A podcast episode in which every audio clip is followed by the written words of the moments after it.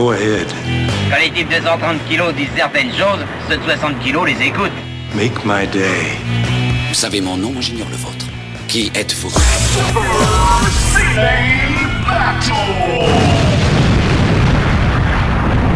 Le second, c'est un con. Super Ciné Battle, c'est le podcast où nous établissons le classement ultime du cinéma. Nous prenons vos listes de films que vous nous adressez pour les classer, du meilleur au pire, afin d'obtenir LA liste ultime. Ceci est notre épisode 178, et de l'autre côté du poste, j'ai mon camarade Stéphane Boulet, et j'ai l'impression que j'ai déjà vu ce chat. oui, c'est Est-ce ça. que t'as pas cette impression de déjà vu Déjà vu.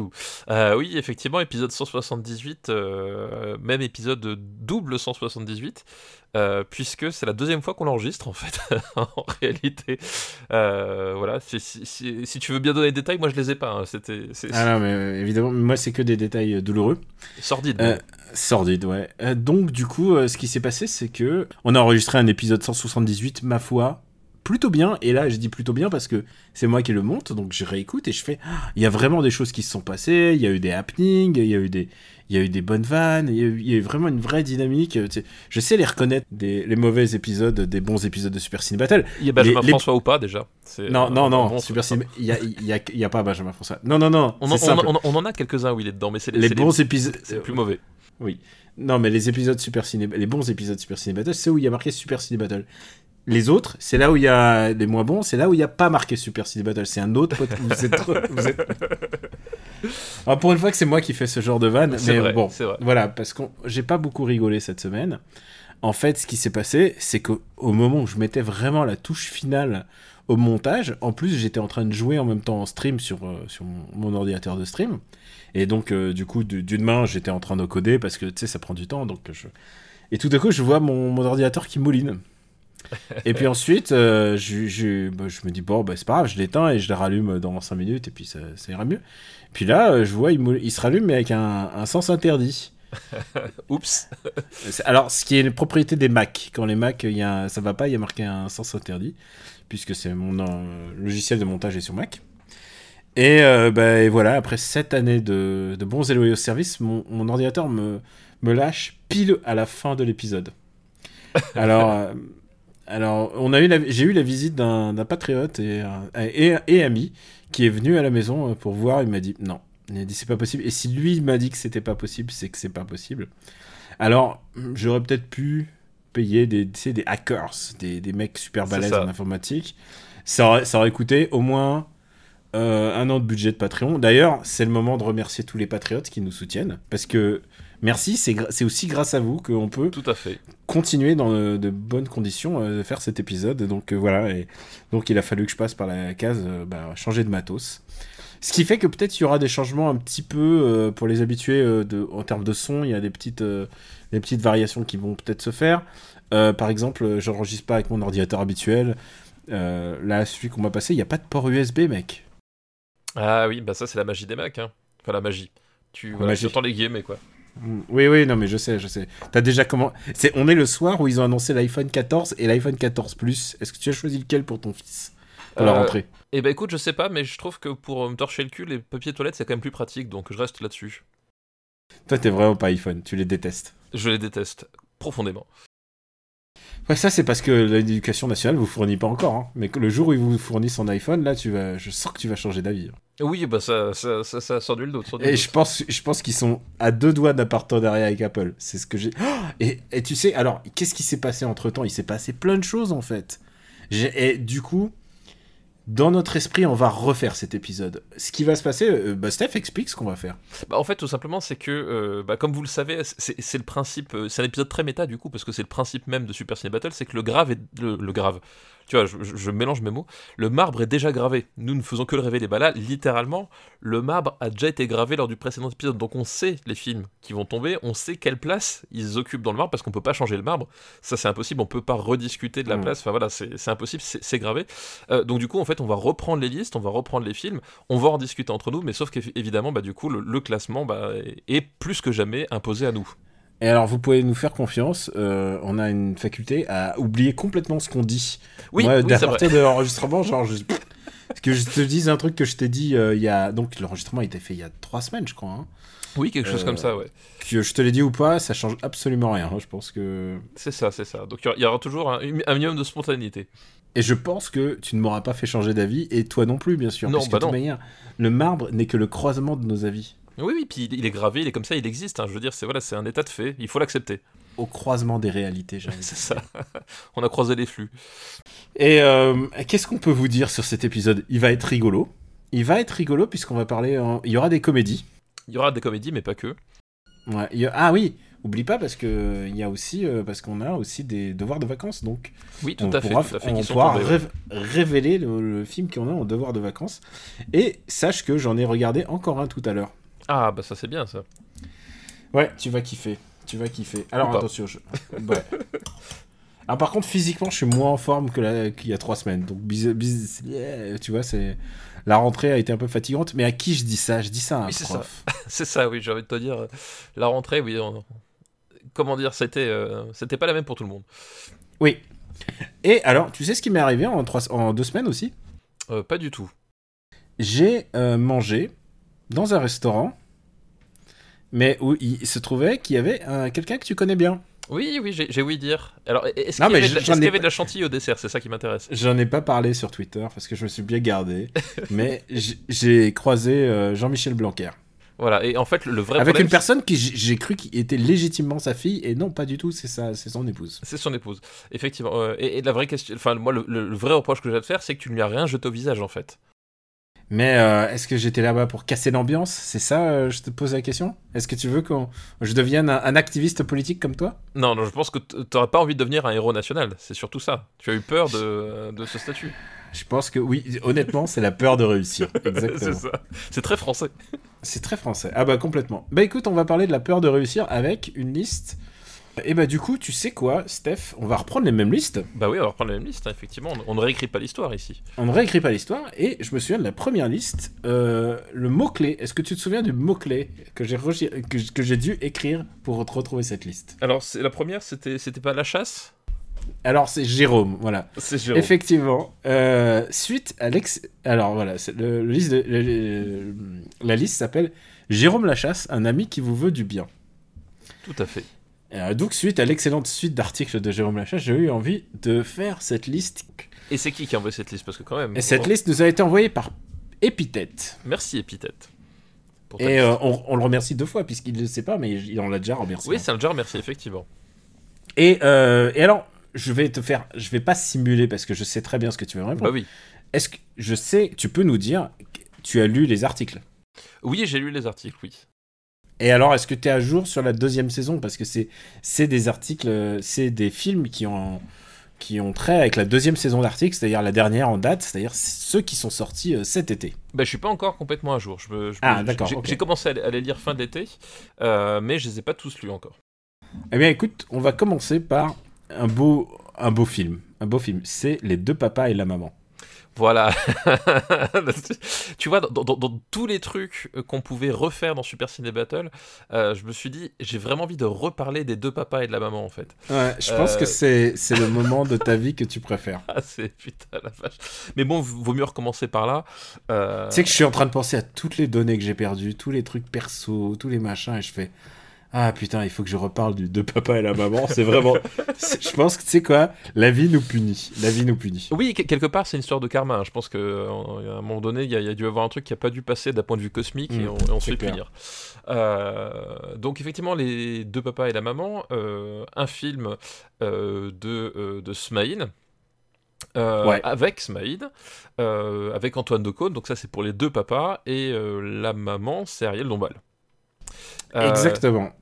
Et effectivement, c'est un joli couple. Euh, alors, le, le pitch, c'est que, en fait, euh, si je me souviens bien, donc, ben, maintenant j'ai besoin de me concentrer à nouveau, tu vois.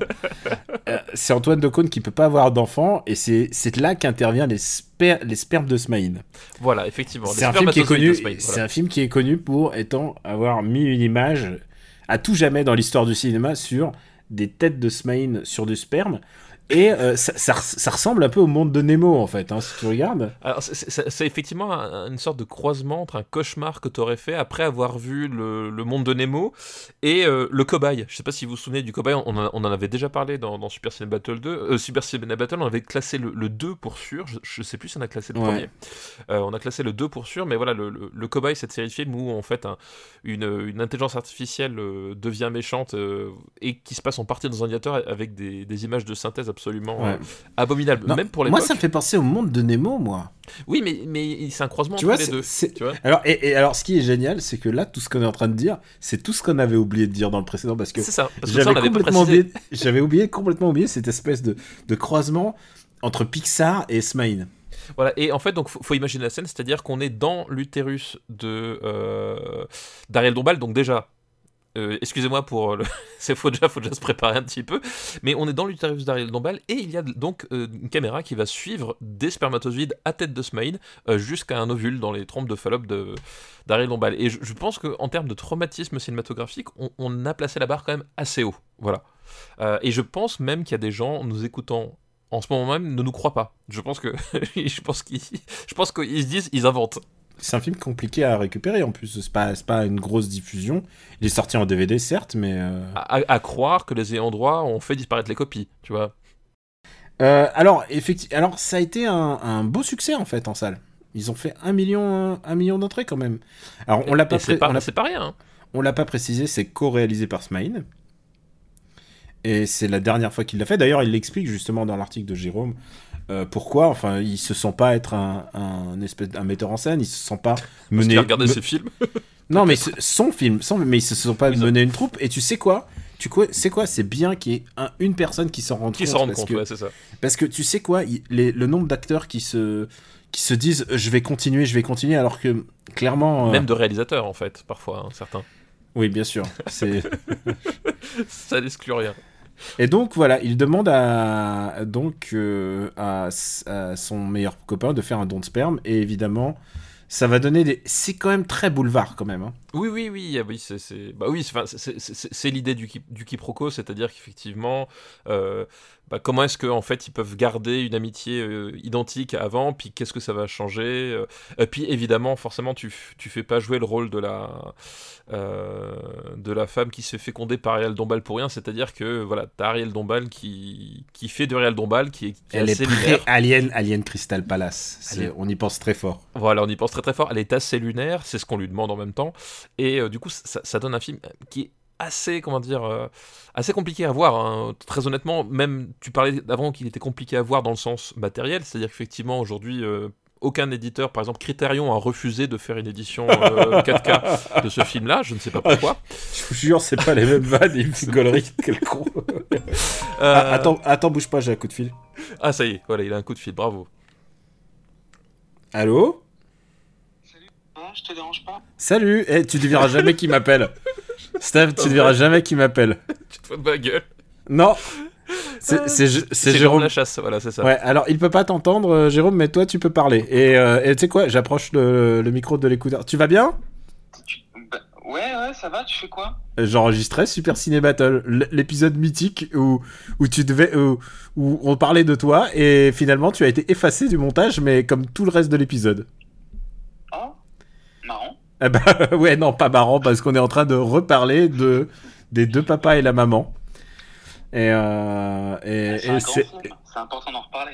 c'est important. Tu sais quoi, il y a des sujets, on n'en parle pas assez. Tu sais, c'est quoi Je pense que les gens ont voulu faire taire euh, le deux papas et la maman. Si, si Steph savait, euh, parce que j'ai regardé d'autres euh, films là pendant ce temps-là et pendant ce temps de bah, que mon ordinateur était en panne et du coup, euh, toi tu sais, hein, le, le, le film avec Christophe Lambert dont je t'ai connais parlé cet après-midi. ouais. Euh, bah Jérôme, tu m'appelais pourquoi Comme ça, juste euh, pour se mettre d'accord pour aller au cinéma? Ouais, ouais, pour, euh, ouais, pour l'étrange festival et. Ah bah oui, on va à l'étrange festival. Euh, oui, euh, j'étais en train. Ah ben voilà, et tu sais quoi, puisqu'on t'a, Jérôme, puisque tu nous fais le plaisir de faire un happening, euh, je sais même pas si ça, ça sera de qualité suffisante pour, pour passer, hein, on verra. C'est quoi ta, ta comédie des années 90 Euh, Question difficile. euh, dîner de con. Dîner de con, ok. Ah, bon choix. Dîner de con. Ça, ça se tient, ça se tient. C'est un bon choix. Demande-lui si c'est à force de, de manger avec toi qui ça Ah. lui a donné cette idée. Alors Steph, c'est un- Steph, je suis obligé de répéter. Steph me demande si c'est à force de dîner avec moi que ça t'a de, ce- tu as eu cette idée. Ah, mais je Non, vois, t'as fait une vanne sur moi. de- Merci Steph. T'as vu ça? c'est à force de dîner avec moi-même. Ah. Mais la meilleure, euh, Il est meilleure réponse. Il est Meilleure- élégant. Ah bah c'est un gentleman. hein. C'est un gentleman. Ah bah puis- puisque t'es un gentleman, euh, tu sais quoi, Ouais. euh, on a parfois des des goûts très bizarres, euh, Jérôme et moi, en termes de comédie. Il y a des trucs, genre il y a Non. des kinks. euh, Allons, allons. on- Non, non, mais je t'assure, hein, parfois on envoie des. On a une projection vendredi, on peut pas dire quoi encore, mais euh, putain, on attend le film, mais avec euh, avec euh, avec l'enthousiasme de Chris Pine sur une ch- assis sur une chaise. Je vois ce que tu veux dire. Euh, Jérôme, puisque je te tiens, c'est quoi ton guilty des années 90 en comédie hein? Le truc, c'est que moi, j'ai pas de truc. euh, T'as pas guilty, toi. T'es pas un homme à guilty. pas- Je suis pas un mec guilty, j'ai fait des articles sur des nanars que, et après j'ai dit que je les aimais bien, donc il n'y a pas de. Ouais, je te comprends. guilty, mais, mais j'imagine que guilty, ça veut aussi dire, tu vois, un film que les gens aiment pas trop Un film et que que- j'ai beaucoup vu. objectivement mauvais, mais t'y prends plaisir. Ah, je sais pas s'il est mauvais, mais en tout cas, c'est un film que les gens ont pas beaucoup vu et qui est. Enfin, maintenant les gens l'ont beaucoup vu euh, grâce à Internet et tout, mais c'est un film que j'aime beaucoup et qui est pas trop aimé. Et c'est euh, La Belle Verte de Colin Serrault. Ah putain. Je trouve ça vraiment très Ah, je, je te, je me battrai, je te je me battrai avec toi de tout mon corps. Là. C'est pas sais les clients là. Colin Serrault, on n'est pas le podcast officiel de Colin Serrault. Non, pas trop. Et, et, et alors du coup, et ta pire comédie des années 90 C'est compliqué parce que euh, c'est une décennie quand même pendant laquelle il y a Mookie, euh, Herlock et Sherlock. euh, Herlock et Sherlock que je devrais regarder. hein.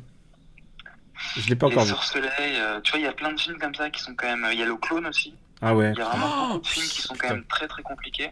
Ouais. Mais euh, je vais y aller avec un film qui, pour le coup, tu vois, tous ceux que j'ai cités, ils sont vraiment pas bons, mais il y a toujours un truc rigolo dedans à regarder. Enfin, tu peux, tu, tu peux les regarder au second degré. et- Ouais, ouais, et passer ouais, je te suis. bon moment. Du coup, je pense que la pire pour moi, parce que pour le coup, euh, ça part d'une bonne idée, mais le résultat a zéro intérêt. C'est pas drôle et il y a, enfin, c'est vraiment nul. Euh, c'est euh, Delphine 1, Yvan 0. Ah putain, on en a On- parlé on il y a pas classé- longtemps. On l'a classé en fait. Il, il est 269e dans la liste. Il- Il est Et vraiment, ça, c'est 269e pas chez bien, nous et on l'aime pas vraiment. Je pense que, je pense que, ouais, et je pense que ça a très mal vie. Je pense qu'on va entendre un tu film. Il y, y a un- il y a un super point de départ et tout ça, et le résultat est pas, pas dingue, quoi. Ouais. Non, non, mais c'est à peu près ce qu'on. Écoute, euh, on t'embauche pour une super comédie battle. Trop, trop bien. Bon, écoute, je t'embrasse. Je te rappelle, euh, je te rappelle tout à l'heure. euh, va, va dormir hein, parce qu'il est tard. il, il- il est déjà- il est pratiquement minuit en fait, donc si tu veux. Il tout est à minuit, ouais. Et on en a encore pour au moins une heure d'enregistrement. Au moins une heure, ouais. Ouf, bah, bah, bonne chance. Bon, je t'embrasse, Loulou. Bah, un jour, tu viendras, Merci. tu viendras en personne nous, nous dire au micro. Steph, Eh bah, Steph te dit à bientôt. À bientôt. Allez, bisous, mec. Ciao. Bisous, Merci, hein. Salut. Et bah voilà. Et ben voilà, parfait. Eh, eh, C'est eh, rare qu'on ait un invité euh, dans Super City Battle. Hein. C'est rare qu'on a un invité euh, intéressant, surtout. Voilà, faut dire ce qui est. Bah, euh, ok, on n'a jamais d'invité Super City Battle. Donc, euh, on était sur quoi là euh, Euh, sur la qualité de, de deux papas et la maman. Voilà, deux papas et la maman. Et oui, oui, donc voilà, ça- on disait tout à l'heure, tu disais que c'était un film compliqué à se procurer, mais c'est un film compliqué à voir aussi, voilà, d'un point de vue psychologique. Enfin, il se passe quand même beaucoup de choses dans ton cerveau, notamment cette question qui revient, c'est pourquoi est-ce que je me fais autant de mal, quoi Euh, Parce que c'est vraiment pas un, un- un- un bon film. Enfin. C'est euh, voilà, c'est c'est- An- Antoine Decaune, il est euh, il est assez insupportable dedans. Euh, Smaïn, euh, bon, il est personne n'est vraiment au top Alors, de son game. Le, justement, l'article tu parlais beaucoup du, du, du rôle d'Antoine Decaune en disant bah c'est qu'un mec de télé et tout le monde le critique sur son jeu. Alors c'est vrai, mais il est pas il est pas il est pas pire que. Oui, c'est ça. Non, non, non. ouais. effectivement, je pense que le, le problème c'est pas Antoine Decaune en tant que tel, parce Il qu'effectivement, y a, il y a- il y a Julie Gaillet aussi dedans. Oui, et oui, c'est vrai, Julie Gallet, effectivement. Euh, mais euh, effectivement, le, le, le, le- truc, c'est que je pense que c'est pas tant lui qui est en cause que le, ce qu'il a joué et la façon dont il est dirigé, parce qu'effectivement, il, il est mauvais dedans, euh, mais il, c'est- il est pas finalement plus mauvais que Ariel Dombal ou, ou même Smaïn qui sont pas du tout dans le game quoi. Enfin c'est c'est très très compliqué à revoir quoi. Eh ben écoute, je te dirais bien de le, classer, mais je suis en train de Mais est regarder du coup. Non, mais non, oui, bien sûr. Mais évidemment, il est classé. Et surtout, je viens de regarder la liste des gens qui ont joué dedans. Et il y a des noms. Tu te souviens de Virginie Lemoine Oui, je me souviens de Virginie Lemoine, effectivement. C'était celle qui était en duo avec. euh, Euh, euh, Laurent Gérard. Laurent Gérard, ouais. Tout à fait. C'était elle qui était un peu leur. Dans le truc de Drucker, là, qui passait Voilà. en fin d'après-midi, je sais plus comment ça Ouais. s'appelait. oui, oui. Il y avait Mousse Diouf. Ok, Euh, Ouais, ouais, voilà. Et alors, il y a un nom très très bas dans le, dans le nom. Il y a Mallory Lataf. Et vous le, compre- vous le comprenez, euh, on va pas remonter cette comédie euh, aujourd'hui. Non, non, non. Pas aujourd'hui, pas demain. Pas du tout, pas du tout. Alors, et alors, donc, elle est classée. Bon, attention, roulement... fais-moi un petit roulement de tambour. euh. 277e, C'est ça, sous karaté, Miss Karate Kid, tout à fait. mais au-dessus de Barbwire, Kazam et Beowulf. C'est ça, il s'en sort pas si mal. Bah, on va dire qu'il est dans le, le lot tiers. On va dire que c'est c'est le pire classement de, de l'épisode. C'est le pire classement de l'épisode, effectivement. Effectivement. Et ouais, c'est même pire que ça. C'est dans les 20 derniers, 20 derniers films d'une liste qui compte deux- presque 300 films. Presque 300 films. Mais je ne regrette rien. Franchement, je préfère regarder 10 fois Beast Karate Kid. Ah, ok, d'accord. ce qui me fait penser que dans deux jours, il y a la saison 5 de Cobra Kai. Ouais, ouais, je sais. Je sais je... Quand je suis passé chez toi, j'ai vu que ton avatar euh, sur Netflix, c'était euh. Exactement, exactement. Je, je me suis mis à jour. Alors, euh, euh, bah, il reste le deuxi- deuxième film de la liste euh, des- de Jérôme Lachasse, un ami qui vous veut du bien. C'est Belle Maman. Et Belle Maman, je sais que tu l'as vu. Belle maman, bah oui, tu sais que, tu- que je l'ai Ah, vu là, parce qu'on en là a parlé. si, ja- si jamais tu me fais la surprise, eh ben finalement je l'ai vu entre genre tu, tu me secoues, tu me Non, non, je, je ne ferai pas ça, je ne ferai pas ça. Euh, donc Belle Maman, effectivement, film avec euh, Vincent Lindron, Catherine Deneuve, euh, Mathilde Seigné, Lynn Renault et Idriss Elba. et, et tu pensais jamais voir Lynn Renault et Idriss Elba ensemble? Non, tu pensais jamais voir Lynn Renault et Idriss Elba danser ensemble sur, sur Marcia Baila. Sur Marcel Balin. Ah, C'est un film de Gabriel Aguillon Tout à fait. et co-scénarisé par Daniel Thompson d'ailleurs. Ouais, quoi, scénarisé par Daniel Thompson. Et le principe, euh, bah, il est un peu dans le titre. Euh, Belle Maman, c'est-à-dire que euh, le, le jour de son. Enfin, le, le personnage principal, c'est Vincent Lindon. Il se marie avec Mathilde Seigné, quelle drôle d'idée. Euh, et le jour de son. Et, et on dit pas ça parce qu'on n'aime pas Mathilde Seigné. On dit ça parce qu'on a écouté ce qu'elle disait politiquement. Oui, non, mais, mais surtout qu'en plus, Mathilde Seigné, on, je, sais, je sais pas d'où ça sort, mais on, on lui assigne comme à chaque fois des rôles de, de personnages qui sont assez insupportables en fait. Euh, généralement, quand il y a une chieuse à, à jouer, surtout dans les comédies, c'est pour Mhm. Mathilde Seigné. Et dans ce film-là, elle a un peu un rôle comme ça. C'est-à-dire que elle est, elle est pas chieuse complète, mais euh, en fait, le- le- l'orientation du scénario et le fait qu'en fait, elle a le rôle de la chieuse en fait. Et, euh, Ouais. et, et ça finit, enfin, ça finit toujours comme ça en fait. C'est- un truc. euh, donc à chaque fois que tu vois Mathilde Seigné dans une comédie, tu sais, tu sais qu'à un moment donné, ça va être la chose de sérieux. C'est un peu le rôle qui va être assigné à un moment donné. Bref, du coup, Vincent Lindon se- épouse Mathilde Seigné dans le film et il rencontre à ce moment-là sa belle-mère qui est jouée par Catherine Deneuve et il en tombe amoureux. Et bah, évidemment, quand tu tombes amoureux de ta belle-mère le jour de ton mariage, euh, voilà, les quiproquos vont, vont s'enchaîner, surtout que ils vont se retrouver. tu, dis, tu dis que c'est quand même un signe du destin quand même. C'est un signe du destin. Et surtout qu'en plus, ils vont se retrouver euh, aux Bahamas parce que je crois qu'elle, elle- je sais plus si elle travaille ou si même elle possède l'hôtel. Enfin, voilà, elle travaille en tout cas euh, aux Bahamas dans un hôtel. Euh, ils décident de partir en vacances là-bas et en fait, euh, en gros, forcément, tu, tu es déra- il est déraciné de son de son quotidien parisien, etc. Donc, un peu, voilà, y a la- la- pas la folie, mais en tout cas le, le, parfum de liberté lui monte à la tête et il se dit que peut-être quelque chose est possible là-bas. Surtout qu'en plus, à un moment donné, il y a une histoire où où, il fait exprès de, de, de- rater son avion de retour pour rester sur place. Enfin bref, du coup, voilà, il va essayer de, de, séduire sa, sa belle-mère euh, sans et sans faire trop de mal non plus à sa femme parce que même si s'il est amoureux de sa belle-mère bah, il, il- voilà il essaie quand même de faire les choses un peu un peu comment dire un peu comme il faut mais bon voilà. Et puis par dessus il y a plein de trucs qui, vont se mélanger parce que si je savais pas que c'était une comédie française, je me dirais que c'est quand même euh, un porno très très tordu quand même parce que oui, non, mais parce qu'en plus, il y, a- cette histoire-là, parce que je sais plus, il y a une histoire avec la. Parce que c'est elle, c'est c'est, euh, Catherine Deneuve qui doit se marier avec, euh, avec Idriss Elba, en fait. Qui est un. Euh, est-ce que c'est, est-ce qu'il doit se marier ou c'est juste son boy, son boy toy Oui, je, crois que c'est un toy boy ou un truc comme ça. Ou ou il y a une histoire de, de mariage blanc. Enfin, il y a un- ils sont ensemble en fait, et effectivement, il y a une histoire de. Je crois que c'est le toy boy de de, de Catherine Deneuve. Euh, puis en plus, il y a la il y a la mère de Catherine Deneuve qui est donc qui est jouée par Lynn Renault, qui est une espèce de de, de nana complètement excentrique. euh, voilà. Enfin bref. Il y a un côté très haut en couleur en fait qui se met en place et qui voilà qui et qui, euh, qui joue à fond justement sur cette espèce de décalage entre les conventions euh, qui se bousculent dans la, dans la vie de ce type qui je, je- je sais plus s'il travaille dans l'entreprise ou s'il est avocat enfin voilà il a un truc assez euh, assez plan il a- le reste du temps J'ai envie de dire, il a un rôle et, et- enfin, il a un travail très Vincent Lindon.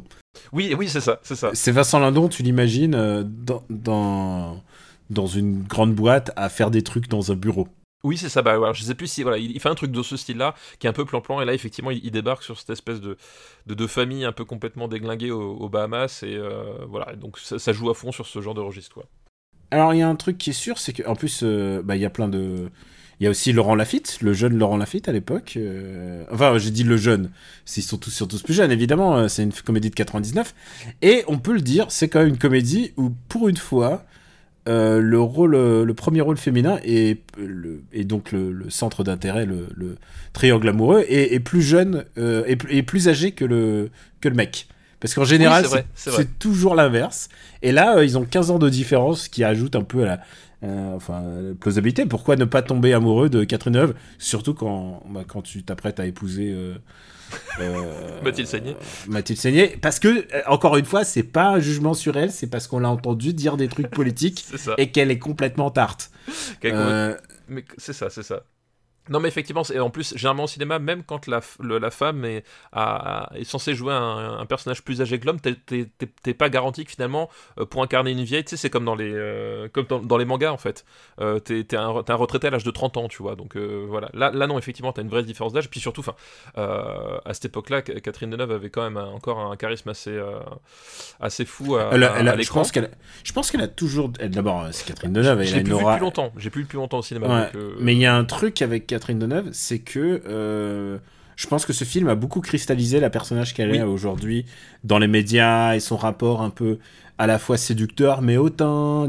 Tu vois, il y a, il y a vraiment un truc qui s'est passé avec ce film-là, en tout cas, euh, de euh, sa persona moderne, c'est-à-dire. Euh, une vieille dame euh, élégante mais distante, mais qui sait rigoler et qui fume des joints Et qui, Et et qui- qui a, et- qui a- qui a de compte à rendre à personne en fait. T'as surtout qui a des comptes à en rendre fait. à personne et qui, qui, fu- et qui fume des joints et, qui, qui rappe avec Stomy Bugsy parce que c'est euh, c'est quelque chose qui est vraiment arrivé. Et, euh, et puis on l'a on l'a pas dit mais il y a encore deux autres jolis rôles dedans. Il y a Jean-Yann qui joue son ex-mari Ah oui, exact, tout à fait, ouais, tout à fait. et Artus de Pergern. Artus de Pergern. Alors est-ce que est-ce Oui. que tu te souviens Est-ce qu'il joue pas l'ami homo ou un truc euh, Si c'est ça, il joue le meilleur ami de bah, du coup de Vincent Lindon, c'est ça qui Ouais, c'est son meilleur ami. Ouais. mais qui lui révèle qu'il est homosexuel, c'est-à-dire qu'en fait, je il, Ouais. il- il a une vie de famille en plus, je crois que c'est ça, ça le truc en fait, c'est qu'il a, Ouais. il a une vie, enfin rangée, une vie euh, euh, d'hétérosexuel classique, etc. Sauf qu'en fait, ben du coup, il était, il, il cachait son homosexualité et, d'un seul coup, effectivement, ça, il arrive au stade de, sa vie où il peut plus le supporter et il décide de le révéler au moment où Vincent Lindon lui-même traverse cette espèce de crise existentielle en tombant amoureux de sa, sa belle-mère, quoi. Et alors est-ce que tu aimes cette comédie?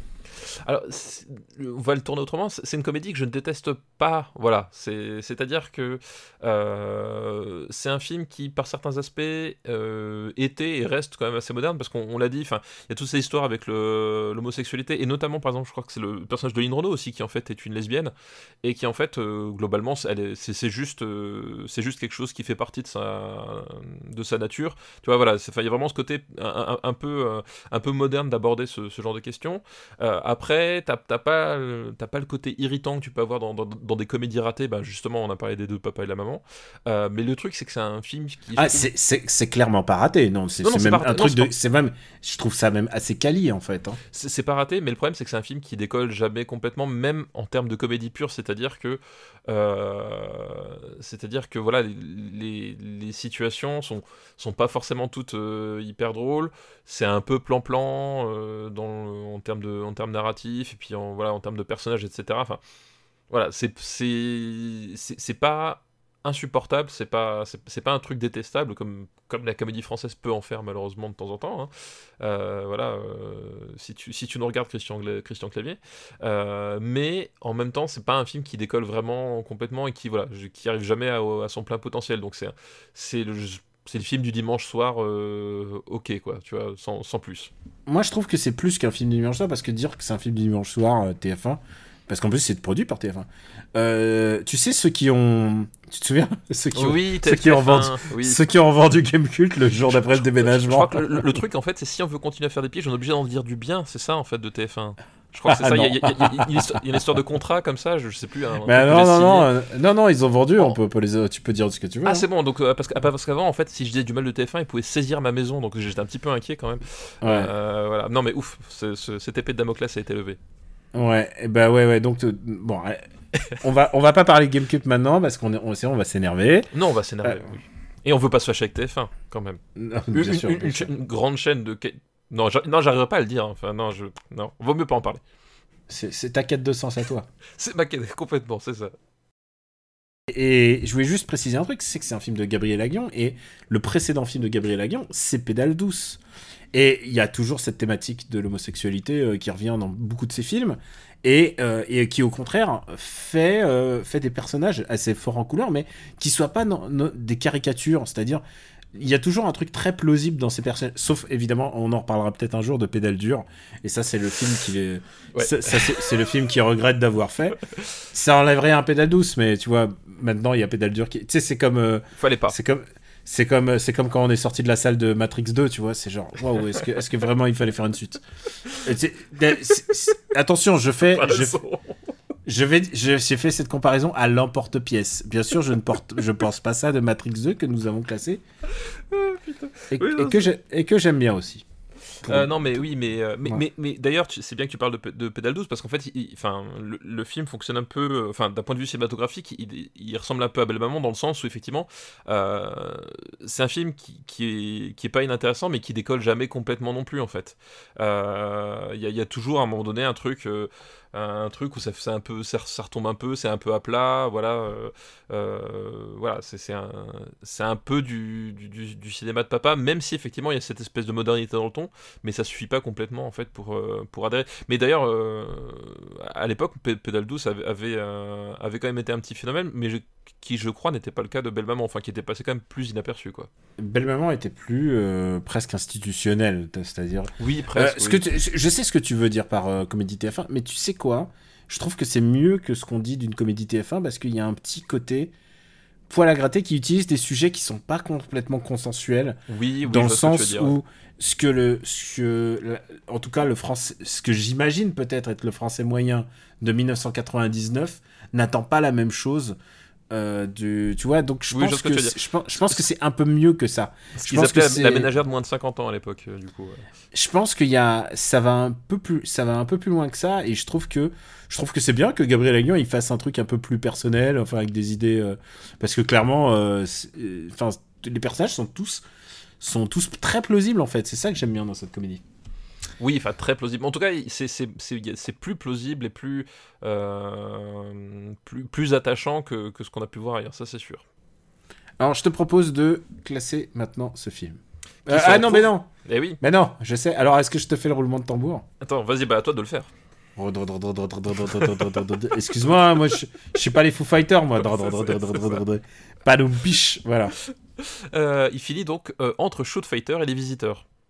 C'est ma foi une bonne place, c'est le milieu du classement. C'est mieux du classement et c'est à cette occasion-là que je me suis rappelé que les visiteurs étaient classés beaucoup trop haut. Ouais, et, et mais juste à côté de Forrest Gump qui est classé trop haut aussi à mon avis.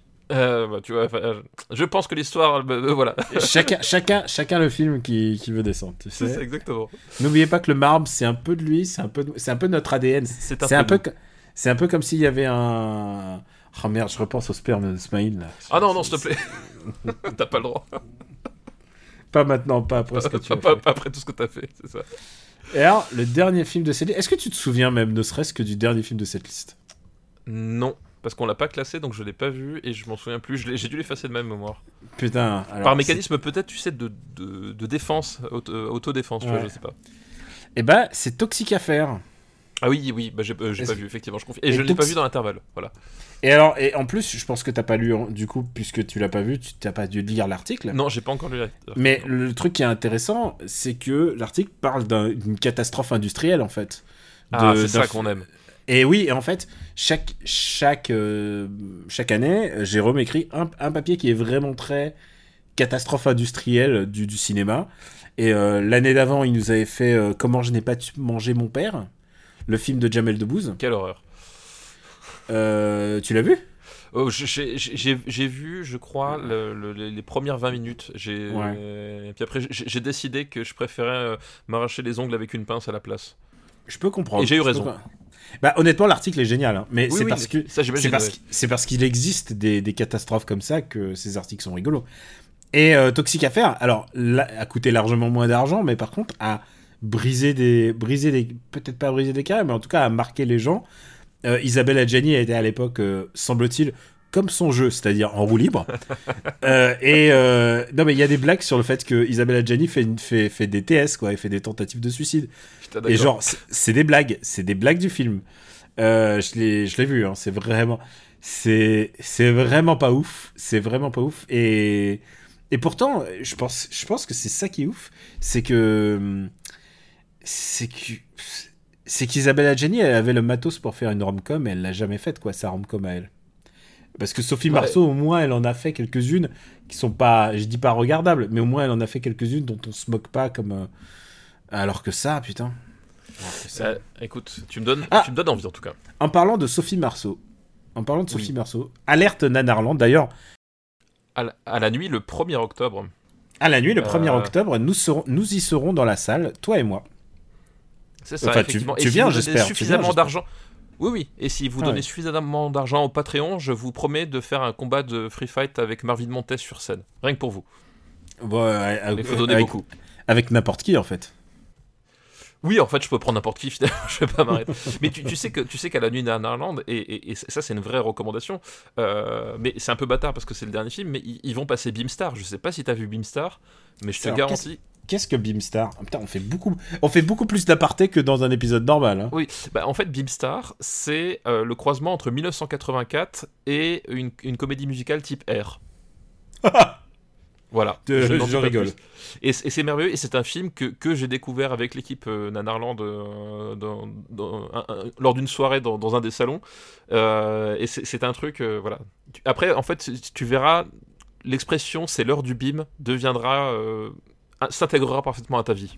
D'accord, ok, très bien. Je- j'ai hâte, hâte de voir ça. J'espère que tu regarderas aussi Toxic Affair. Et ben écoute, euh, s'il est facilement trouvable peut-être un jour, oui, on verra. Bah, là, tu l'as en VOD, il est disponible en VOD, mais il faut ah oui, payer. d'accord. il faut payer. Alors, faut dire un truc, on, on va plutôt demander le DVD à, à Jérôme plutôt, je pense. Parce oui, que, parce que oui, il, doit l'avoir, ouais. Parce que est-ce que tu veux vraiment payer une VOD là-dessus? Je ne Ah, suis pas c'est- certain. 3 euros, 3 euros. Écoute, euh, écoute, si les patriotes insistent, on, on, peut, on peut le faire. Euh, bah écoute, on remercie la liste d'épithètes. Merci, Epithète, pour ta liste. Elle était assez chouette et, et en plus, elle faisait partie de l'ère du temps. Oui, complètement, complètement. Est-ce que tu te souviens de quelle était la liste après La liste d'après, c'était un, un film d'un certain Pasquale Dimanche, euh, et qui... Et qui, et qui, attends, attends, et le titre c'était... je- la thématique c'était en fait ces films qui te rappellent d'autres films. Euh, je ne sais plus le nom exact, mais l'idée c'était ça, c'était euh, ah oui ça j'ai vu, je connais bien, euh, voilà. Genre il y a un des films, c'est ah oui The Thing, je connais, ok, voilà. Et je me, mais je me rappelle plus la- le- la- la- le titre exact. Ouais, il y y a de l'idée. Tu sais, Jean-Michel, je raconte mal. Très bien, très bien, vraiment très, très. c'est une liste de notre camarade, parce que là, on peut le dire, c'est un camarade dans la vie. Euh, Oui, Pascal, Pascal Santag, et qui, à chaque fois, était ulcéré. À chaque fois, il me disait Oh là là, j'y ai cru que vous allez passer ma, ma liste parce que vous avez dit une- un titre de ma liste, et hop. Euh, non, et c'était pas ça. Et, euh, et ben désolé Pascal, parfois ça passe pas. Et c'est vrai qu'il avait, euh, il a été une des personnes qui nous a donné des listes pour l'épisode 0. Genre, j'ai, si je lui ai expliqué le concept, il m'a dit Ok, je t'envoie une liste comme ça. C'est, c'est, c'est un peu à cause de lui qu'on a un épisode 0 avec des, avec des Robocop, Akira et Die Hard, enfin des trucs un peu. hein. un peu, un peu fou. Mais bon, voilà. Et on l'embrasse Pascal. Et maintenant, on va prendre sa liste. Excuse-moi. Je t'entends. En fait, tout simplement, il y a euh, l'orage qui vient d'éclater chez moi et, euh, et c'est littéralement la tempête. Et je pense que c'est pour ça que ça a coupé. D'accord. Tu m'entends aussi bien qu'avant Je t'entends aussi bien qu'avant. Si c'était même mieux. D'accord, ok. Bon, bah écoute. euh, Donc tu je crois que je- Pascal qui était ulcéré. Voilà, c'était euh, c'était ça. Ouais, parce que ça il était ulcéré, d'accord. Écoute, euh, putain, il nous arrive plein de trucs en deux épisodes. je te jure. Qu'est-ce qu'on va y arriver arrive Alors, cette liste, plus exactement, c'était Ah oui, je connais. Ah oui, C'est ça. Ah oui, je connais. Voilà. AKA, des classiques du cinéma, sauf que Ah non, il y a méprise. Exact. Et il y a un des films qui est. euh, bah, je sais pas comment. Quel est le meilleur des. euh, ouais, je pense qu'on va commencer par celui-là. C'est Ça tourne à Manhattan. Ah oui, le film de Woody Allen, je connais. Oui, effectivement, c'est le film de Woody Allen parce que voilà, Manhattan, euh, terrain de, de, alors je vais dire terrain de chasse, ce qui est quand même euh, assez, euh, assez dramatique comme, comme formulation pour parler de, de Woody Allen. Mais en tout cas, Disons voilà. que c'est c'est pas la plus heureuse. c'est pas la plus heureuse, C'est effectivement. pas la plus heureuse. Et tu sais quoi? Mais Woody Allen, j'ai senti quand même, il y a un truc. C'est qu'il y a eu un tournant, genre dans les 2000, où genre tout le monde se disait Putain, faut que j'aille voir le dernier Woody Allen. Tu sais, c'était l'époque Vicky Barcelona, c'était Match Point, il y avait un retour de Ouais. hype incroyable. Bah, sur- surtout, c'était le moment où il passait, enfin, il, sortait d'une période euh, artistique un peu compliquée euh, avec Celebrity et compagnie, où en fait globalement il était devenu un peu ringard. Puis en fait, il s'est réinventé en, sortant un petit peu de, son créneau, qui était en gros de, de, de se filmer lui en train de dire des conneries à, Manhattan en fait. Et, euh, et il a eu cette espèce d'effectivement de, regain dans les années 2000 euh, gra- grâce à ça quoi. Oui, et à prendre les acteurs. euh, Bah alors, il a toujours eu des bons acteurs, mais bon, il a. Bah, Là, il a pris des dans, dans Matchpoint par exemple, c'était euh, très belle trouvaille quoi. Euh, oui, c'est une trouvaille. Et puis de prendre Scarlett Johansson au Scarlett. Johansson, voilà, tout à fait. Mais euh, on va pas du tout parler de Non, Woody Allen. non, et d'ailleurs, j'ai juste envie de dire, tu sais, avant ça, c'était la hype. Tu sais que le, le dernier Woody Allen, il a pas fait 50 000 en première semaine. Ah oui, non, non, oui, bah là, il, Ah, c'est fini, c'est fini. Les gens ne veulent plus le voir, quoi. C'est- les gens ne veulent plus voir. Non, non, parce qu'en fait, voilà, du coup, ça tourne à Manhattan, c'est pas du tout un film de Woody Allen. euh, Pas du tout. C'est juste que le titre fait un peu film à Woody Allen, alors que le titre anglais est plus rigolo. Il s'appelle Living in Oblivion. Voilà. Et il est plus rigolo, et il est, peut-être aussi plus, euh, euh, plus énigmatique. euh, mais c'est aussi un, un film indépendant, en fait, ça tourne à Manhattan, qui nous raconte, en fait, le tournage d'un film indépendant à Manhattan. Donc voilà, a- c'est un film méta, mais pas que. Puisqu'en fait, en gros, on va, on, va suivre une troupe de, joyeux lurons en train de, de tourner un film indépendant. Mais quand je dis indépendant, c'est presque à la limite de l'amateur, puisque en gros, euh, tout l'intérêt de Ça tourne à Manhattan, c'est que euh, les, euh, les personnages ont, tous globalement un, un petit grain à un moment donné, et que quand tu mets plusieurs personnes avec un, avec un grain dans un espace euh, contraint, avec des contraintes de temps et euh, des contraintes d'ego, et ben forcément ça donne des situations qui sont euh, un petit peu explosives, et c'est ce qui se passe là, c'est-à-dire qu'en fait à un moment donné, voilà, le, tournage ne se passe pas comme prévu, mais j'ai envie de dire, c'est un peu le principe d'un tournage. Tu ne fais pas un tournage pour que ça se passe comme prévu, sinon ça n'a aucun intérêt. Ou alors, tu fais un film euh, bah, en image de synthèse avec des bastons au milieu, ça, et puis tu mets des, tu mets des super-héros à un moment, et là, là voilà, là, t'as- il y aura, il y a pas de surprise. Il n'y a pas de surprise, mais voilà. Mais l'intérêt du truc, voilà, c'est qu'on on va voir en fait. c'est tellement gratuit ce que j'ai dit, je, je, non, Mais c'est bien, je, je, je suis je- fier de toi. je retire ce que j'ai dit. non, c'est trop tard, c'est trop tard, c'est gravé dans le marbre. ça aussi. Et alors, l'intérêt de ce film qui est ultra méta, euh, avec euh, de ciné, enfin, plus que méta quoi, euh, c'est qu'il y a des super acteurs, dont Steve Buscemi. Steve Buscemi, en fait, qui joue, le réalisateur, euh, voilà, qui euh, avec avec ses grandes idées et qui évidemment n'a pas forcément les épaules pour euh, pour les assumer dans le sens où, voilà, lui aussi il a un grain, puis ben, réalisateur, c'est diriger une équipe et que dans son équipe, ben il, a son actrice principale qui fait pas forcément ce que ce qu'il veut, il a son acteur principal qui, je crois, en fait, ne sait pas jouer à la comédie, je crois que c'est ça le, le- le truc. Il est très, alors puisque c'est un rattrapage, moi je, je, je vois si c'était il y a pas si longtemps, il était, il est très imbu de sa personne. Voilà, très un but de sa personne. Et il, Il a- considère que l'actrice ne joue, ne joue pas bien la comédie. Et alors, ce qu'il faut expliquer, c'est que ce qu'on décrit là, c'est que c'est un film dans le film dans le film. Euh, c'est un film en trois parties et dont la première partie devait être une, un court métrage. Et en fait, ils se sont dit pourquoi pas euh, double down, comme on dit euh, dans, aux États-Unis dans, dans, tes, fi- dans tes films de basket. Euh, pourquoi est-ce qu'on on, en- on ne ferait pas une autre itération de la même idée pour prolonger l'idée de réalisation? Et donc, en fait, on retrouve les personnages toujours un petit peu différents. C'est ça. Et, et ils se réveillent en général le même matin, mais dans un peu une réalité un petit peu différente en fait. Et, et puis ensuite, c'est un petit peu plus tard le soir, mais c'est pas exactement toujours les mêmes choses qui sont passées. Et dans le premier short, donc le, le premier film qui est en noir et blanc, si je me souviens, je sais plus. oui, si- c'est ça, ouais. euh, parce que maintenant, euh, ça fait un bout de temps que je l'ai revu, hein, du coup maintenant, je sais, j'ai plus en tête.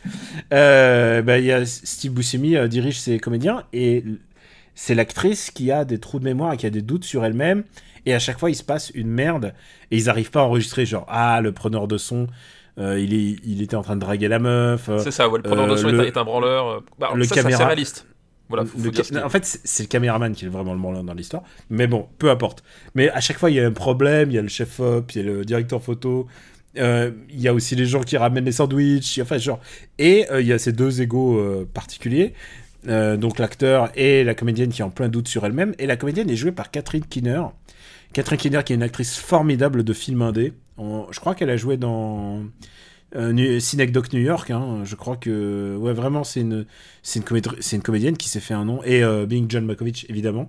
Elle fait euh, tous les films de cette euh, de cette division de de euh, tu vois de, de réalisateurs un peu un peu un peu barrés quoi tu vois Bah oui, puis bah, faut dire, faut les, dire en plus les, là. Les Kaufman, les, Voilà, tout ça. ça, c'est, tous les films indés de cette génération, elle a participé à ça. Et les plus jeunes la connaissent parce que c'est elle qui tourne la cuillère euh, dans Get Out. Tout à fait, tout à fait, c'est elle. Voilà, c'est Ouais, la c'est la, la matriarche, euh, voilà, de, de- la matriarche de la famille. Ouais, la maman fait. de, de, de, la copine du, du protagoniste. Et, Et- euh, Et oui, et justement, tu, tu parlais là, c'est qu'en fait, faut, faut voir, on, le film sort, c'est c'est 80, c'est 95, donc c'est le milieu des années 90, euh, des années 90 mais aussi c'est c'est vraiment en plein milieu de la, la vague du cinéma indépendant en fait. Euh, faut c'est que juste avant l'explosion de Fox Searchlight et compagnie. hein. Oui, voilà, c'est juste avant. Mais en fait, enfin, si Fox Search- Searchlight en fait euh, euh, Existait, mais e- existe, enfin existe et a- d'un seul coup a eu un véritable, un véritable essor, c'est parce que justement il y a eu toute cette vague de, de cinéma indépendant ou para-indépendant. Euh, voilà, parce que c'est le moment où justement Tarantino explose, où d'un seul coup Miramax est projeté, euh, est projeté sous le, sous feu des projecteurs. Même si à l'époque Miramax était une filiale de, Disney, euh, ils opéraient en fait quand même sur le marché indépendant et ciblaient le, marché indépendant avec ce qu'on appelait des budgets indépendants, donc des budgets restreints, etc. Euh, voilà, c'était vraiment l'explosion de Sundance, etc. Euh, c'est tout, c'était la grande époque du cinéma indépendant américain euh, où tout le monde finalement euh, voulait euh, euh, croquer du gâteau. Je crois qu'il sort la même année que Fox Searchlight commence. D'ailleurs, on dit maintenant, on dit Searchlight maintenant depuis qu'ils sont, ils ont été rachetés. Enfin voilà, c'est ce qui arrive. Eux aussi, eux c'est pas TF1. Et euh... oh, putain, ce, leitmotiv de cet épisode là, je, je sais pas pourquoi on est, on est très remonté. hein. Non, je sais pas pourquoi. Mais je sais pas pourquoi non plus. Mais mais euh, mais voilà, donc oui, ils ont vraiment senti l'air du temps. Le deuxième partie, si je me souviens. C'est celle où les deux acteurs en couchent ensemble le matin, mais en fait, euh, ils peuvent pas se saquer pendant tout le film. Et le troisième, c'est celui qui est un... Ils sont en train de tourner une séquence de rêve Voilà. et il et, et y a rien qui va. Et il y a rien qui va. Et, et à ce moment-là, il y a un... Y a Peter- une personne de Peter petite Dinklage, en taille. fait. Ouais, un- euh, eux ils disent un nain, donc euh, voilà, ils, ils le disent bien de manière un peu, un peu, ah, provocative. Et il en a ras le cul d'être là parce que il dit ah vous faites une séance de une séquence de rêve et évidemment vous appelez un nain. Voilà, ça. Vous, vous, vous- me faites jouer le. le- voilà. Vous me faites jouer parce que voilà, c'est on, on est bon qu'à faire ce genre de truc et effectivement il leur, il leur fait une leçon de morale. Voilà. à faire, à faire une ambiance chelou parce qu'il y en a un, évidemment, la vanne, C'est sur hop, dans le cœur de Twi- ouais, Twin Peaks, évidemment. Enfin, parce que c'est le, c'est le nain chelou le plus bizarre, puisque il, non seulement il est chelou, mais en plus, il marche à l'envers, il parle à l'envers, il fait zip, zip, zip, zip, zip, zip. Mais attention, on n'en dit pas trop, sinon on va spoiler. Euh, bah, alors, le problème, spoiler Twin Peaks, en fait, comme ça n'a aucun sens, est-ce que c'est vraiment si grave que ça? Bah ouais, mais il y a un moment clé où le nain sert. Et c'est- c'est pas avec une porte. Moment clé, tout ça. Oui, c'est clair. Mais, euh, quoi, quoi qu'il y a une scène avec, il y a- il y a- il y a pof. une- y, a Passe-partout. une scène avec une poignée de porte dans Twin Peaks quand même. Je sais pas si tu te C'est rappelles. vrai. Il y a une scène C'est avec vrai. une poignée de porte. Donc en fait, voilà, c'est. Euh, bah, et alors, du coup, est-ce que c'est un film que t'aimes bien? Euh, oui, oui, c'est un film que j'aime bien. euh, ça tourne à Manhattan parce que, euh, bah, justement, tu- euh, déjà, le- je trouve que le, le- tout le, le côté ambiance de, de tournage est, est vraiment cool. C'est-à-dire que euh, t'as voilà, as ce côté, euh, on, on veut faire un truc, euh, on, veut créer un truc, et en même temps, la moitié des, des mecs, c'est des, des pieds nickelés, et il n'y a, y a rien qui fonctionne. C'est sans doute leur premier film, ou alors ils ont une expérience du film amateur, euh, machin. Et, et Et- puis surtout, ils sont démotivés. Ils sont démotivés surtout. Et puis ils sont démotivés, puis ils sont pas forcément les, personnes qu'il faut au poste où il faut, tu vois ce que je veux dire. Et, euh, et, et- et cet aspect-là, déjà, il est, vachement. Enfin, je trouve qu'il est très réussi parce que ça, voilà, pour, avoir connu plusieurs euh, euh, tournages amateurs, enfin, c'est le genre de truc que tu, que, que, tu vis à chaque fois et qui, qui, sont, qui sont très drôles à, à voir. Et puis voilà, il y, a- aussi ce côté, euh, justement, les personnages en tant que tels, au-delà même du contexte de cinéma, sont des personnages plutôt intéressants. Ils sont, ils sont tous, ils sont tous complètement déglingués. Les acteurs sont, sont vraiment tous top dans, leur rôle euh, et ça fonctionne euh, ça fonctionne vraiment très bien en fait. Moi je trouve que c'est un, un film qui a, qui a vraiment un, charme et un dynamisme qui, euh, qui, est, qui, qui est vraiment très agréable qui évidemment euh, est décuplé plus efficace quand tu, bah, quand tu connais un peu ce cinéma de, de ces années-là quand tu es un peu familier avec le cinéma indépendant des, années 90 voilà ça a plus de saveur mais je trouve que c'est un film qui même sans ça euh, pour son côté euh, slapstick parfois un peu burlesque un peu, un peu décalé etc peut même fonctionner sans même avoir ce, bagage-là en fait. Ça, voilà, c'est une, une comédie qui, qui, qui reste assez chouette quoi. C'est exactement ce que j'en ai pensé en fait. C'est qu'il y y a une bonne atmosphère et tu, trou- tu trouves ça globalement satisfaisant alors que finalement il se passe pas grand chose en fait. Si non, c'est ça, ça, il se passe pas grand-chose. Mais en fait, le truc, c'est que tu t'attaches au personnage et, euh, et en- même s'ils ont, ils ont, tous leur, co- le- ils ont tous leur côté un peu, euh, un peu minable ou un peu insupportable au choix, mais il y a une vraie humanité, c'est-à-dire qu'à un moment donné, tu, tu voilà, y crois à, à ces personnages-là, même s'ils sont, euh, s'ils sont déglingués. Il y a vraiment un truc qui se passe et qui fait que, comme tu dis, le- le- le- l'enjeu finalement le- l'enjeu du scénario est pas est pas ouf hein. C'est- enfin, et- mais t'es pas là pour ça en fait t'es là pour l'espèce de tranche de vie et ce côté euh, qu'est-ce qu'on qu'est-ce qu'on fait avec nos névroses les uns à côté des autres quoi Il y a un peu de ça et, euh, et surtout je pense que c'est un film fait par des amoureux du cinéma. Alors ça il y a aucun doute aucun possible doute ouais sur euh, sur les gens qui sont impliqués, sur les gens. Et C'est un film qui s'est fait parce que les acteurs ont choisi de le produire en fait. Euh, bon, euh, Tom, Tom DiCio, euh, on peut pas dire qu'il ait fait énormément beaucoup sur non son nom. c'est sûr ouais. Voilà, je- on peut pas. Il a fait Johnny Suede, qui est peut-être son, son film le plus connu parce qu'il y a Brad Pitt dedans. Mais mais sinon, euh, sinon voilà, c'est un film qui s'est fait uniquement parce que les, les acteurs ont mis, ont mis du leur. En fait, c'est assez marrant parce qu'ils font une caricature d'eux-mêmes qui est- correspond pas du tout à ce qui est en fait dans la réalité parce que ce film a l'air assez compliqué à filmer en fait. Ah oui je pense oui, oui. à chaque fois, c'est des personnages un peu différents, c'est des variations d'eux-mêmes et tout. oui mais Je pense que ça demande, ça demande de, de savoir bien jouer la comédie, un truc comme ça. En, en fait, c'est ça qui est intéressant, c'est qu'effectivement, euh, il y a ce côté euh, faussement spontané typique du, du cinéma indépendant américain, euh, où dans le sens, effectivement, tu, voilà, tu, tu, tu, tu vois bien qu'il n'y a pas eu de la grosse machinerie pour le, pour le, pour le tournage, voilà, en termes de direction de la photo, en termes de, de prod, et même en, en termes de, de choix esthétique et de cadrage. En fait, tu, ah, tu, tu, tu sens que c'est, pas, un- pas un film qui a, qui a demandé énormément de machinerie, mais en même temps, le- le- l'intérêt justement c'est dans ses subtilités. C'est à dire que c'est vraiment un film qui va se concentrer sur l'interprétation euh, et sur, le, sur la nuance en fait et, et l'intérêt d'avoir ces espèces d'histoires imbriquées parce que t'as les, t'as les trois arcs narratifs du film mais t'as aussi les arcs narratifs du film qui sont en train de tourner en fait. Enfin, voilà, euh, et en fait il y a, tout un jeu d'articulation qui se fait entre, ces, six parties pratiquement euh, et qui à chaque fois chaque partie va, venir éclairer en fait euh, légèrement différemment le, le- personnage par rapport à la fois précédente. Et l'intérêt il est là en fait et effectivement tu te rends compte que réussir à, à, à jouer ça en restant le même personnage et tout en apportant quelque chose de, de, de nouveau à chaque, à chaque essai tu, tu sens que c'est quand même un truc qui, qui- qu'ils ont, dans lequel ils, sont vraiment impliqués et qui en fait révèle d'une vraie finesse d'écriture malgré tout même si même si j'allais dire même si l'idée en fait c'est que ça fasse spontané à l'écran tu vois ce que je veux dire? Enfin mais au contraire pour que ce soit spontané à l'écran il faut beaucoup de boulot derrière quoi Et bah ouais, la euh, tu peux pas avoir de spontanéité. C'est un travail. Hein. C'est un pas, travail en soi c'est ça On ne s'improvise pas et c'est ce que ce film te montre, mais derrière quand même tu te marres bien. hein. Tout à fait. Puis c'est- génial de voir Steve Buscemi qui joue juste un fou, euh, un fou de ce qu'il fait, mais qui est pas un assassin. tu vois la ça, nuance, euh, c'est-à-dire qu'il a l'air, il a l'air fou, mais il est, c'est pas un tueur. Non, c'est pas un Eh tueur. ben- voilà, c'est- un fou gentil. Ce que je te propose, c'est de le classer dans les 100 premiers. Oui, bah écoute, ça me, ça me semble très bien. hein.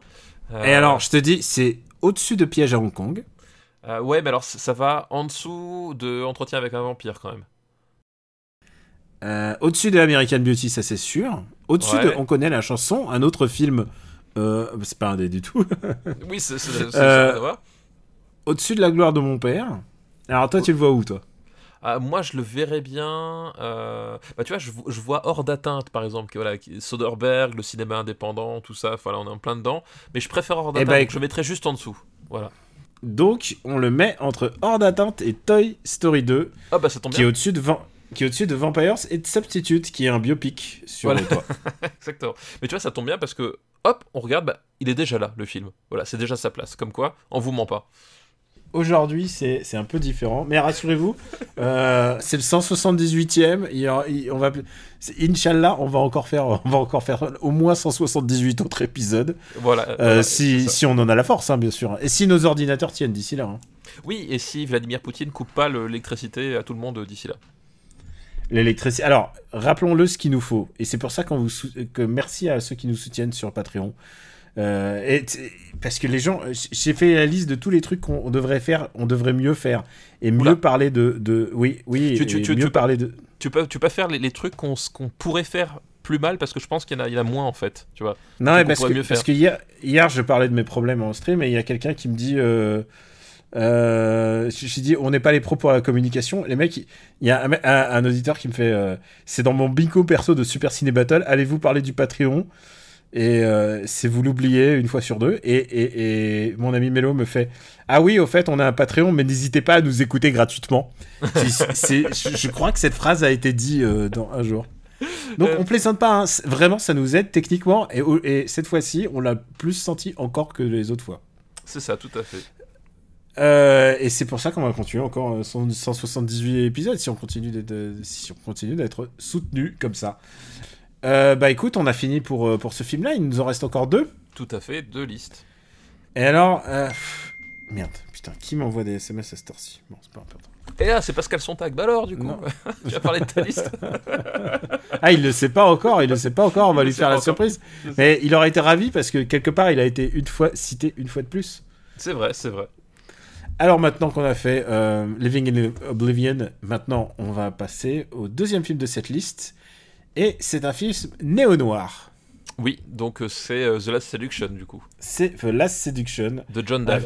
de John Dahl. Et euh, un film qui nous a passionnés tous les deux. Oui, tout à fait. Donc, euh, Et alors, il faut, faut qu'on vous explique quelque chose. Il- ce qui s'est passé, c'est que euh, c'était un épisode compliqué à enregistrer. C'est vrai, on l'avait enregistré en deux fois. On l'a enregistré en deux fois parce qu'il y avait y a des mecs euh, dans l'immeuble d'à côté qui cassaient tout et j'étais allé leur parler genre s'il vous plaît arrêtez pendant une heure au moins. Et bon évidemment un épisode ça prend moins d'une heure. Et genre à partir du moment où on a commencé à parler de Lost Edition pam pam pam pam. C'est vrai, donc souviens. donc et en plus tu sais quoi? En plus je montais le truc et je faisais ah putain on a eu les travaux en plus. Et finalement bon bah voilà. Euh, finalement l'épisode n'a jamais eu lieu. Donc imaginez qu'on a enregistré en plus l'autre épisode avec des des des perceuses et des conneries comme ça quoi. C'était perceuses non des des des, Des marteaux, mar- des- ouais, marteaux ouais. piqueurs des machins mais ils ont je suis passé voir les travaux ils sont c'est genre ils ont ils ont tout refait quoi voilà ce qu'on peut faire avec de l'argent hein, voilà Oui, c'est ça, des travaux. et euh, et donc euh, pourquoi je raconte euh, pourquoi je raconte ça? Parce que parce qu'en fait, il y a eu voilà, parce qu'en fait, quand on a parlé de, The- de The Last Seduction ensemble, Ah, mais on oui, a, voilà, on a eu une voilà. discussion. on euh, a eu une discussion qu'on va voir là, et en fait, on n'avait pas la réponse. Et en fait, le temps qu'on arrête l'enregistrement et qu'on reprenne plus tard, euh, j'étais allé chercher les réponses à- aux questions qu'on se posait pendant l'épisode. Voilà. Et donc, du coup, voilà, il y avait- il y avait ce. Ah, j'ai j'ai pas envie de leur rajouter, mais vous avez raté l'épisode du siècle, là. c'est pas possible. C'est vrai, et et il y a que nous qui sommes au courant, en fait. Voilà, c'est le. Alors, on, on va feindre, on va pas feindre, on va juste vous dire euh, parce que euh, ce qui se passe avec la Seduction, on- est-ce qu'on commence par ça? Non, on commence d'abord par le film peut-être. Non, non, on va commencer par le film. Donc, effectivement, The Last Seduction, tu l'as dit, c'est un, néo-noir. Euh, donc, c'est un néo-noir qui, naît dans un contexte un peu particulier parce qu'on on est en 94, on on est après le.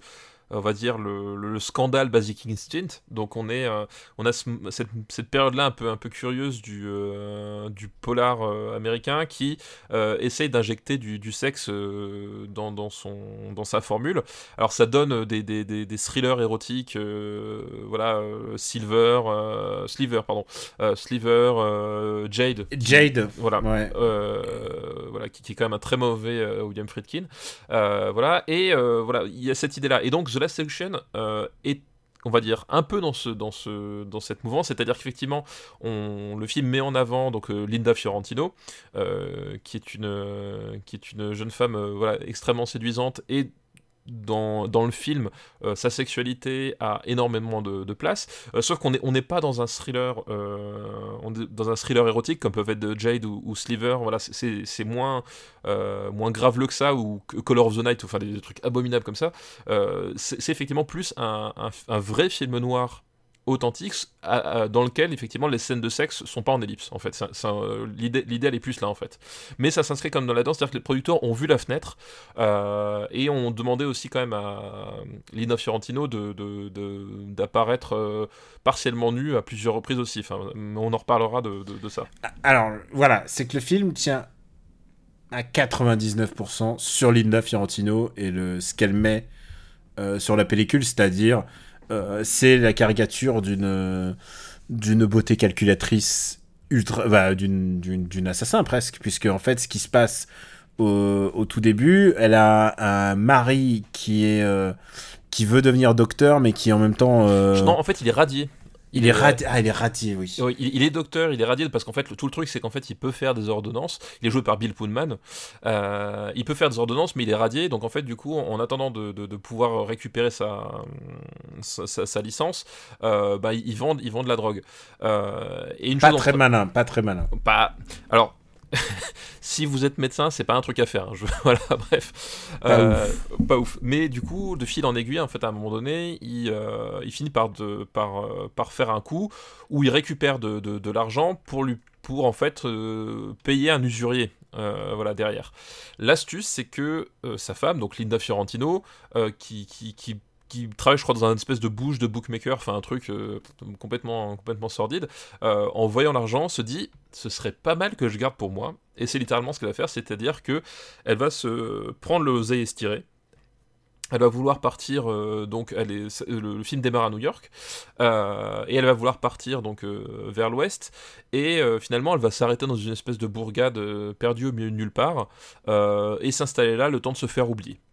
Et, euh, et en se faisant oublier comme ça, donc elle, euh, elle, euh, elle, elle change d'identité, puis elle, elle devient, euh, je crois, c'est comptable dans une, dans une boîte locale, et elle tombe sur un type, en fait, euh, un type qui est joué donc par euh, Peter Berg, donc le, le réalisateur. Le réalisateur. Voilà, le, le réalisateur Peter Berg de, de- de très mauvais films comme Hancock, euh, Le Royaume, Du sang et des larmes, Deepwater, voilà.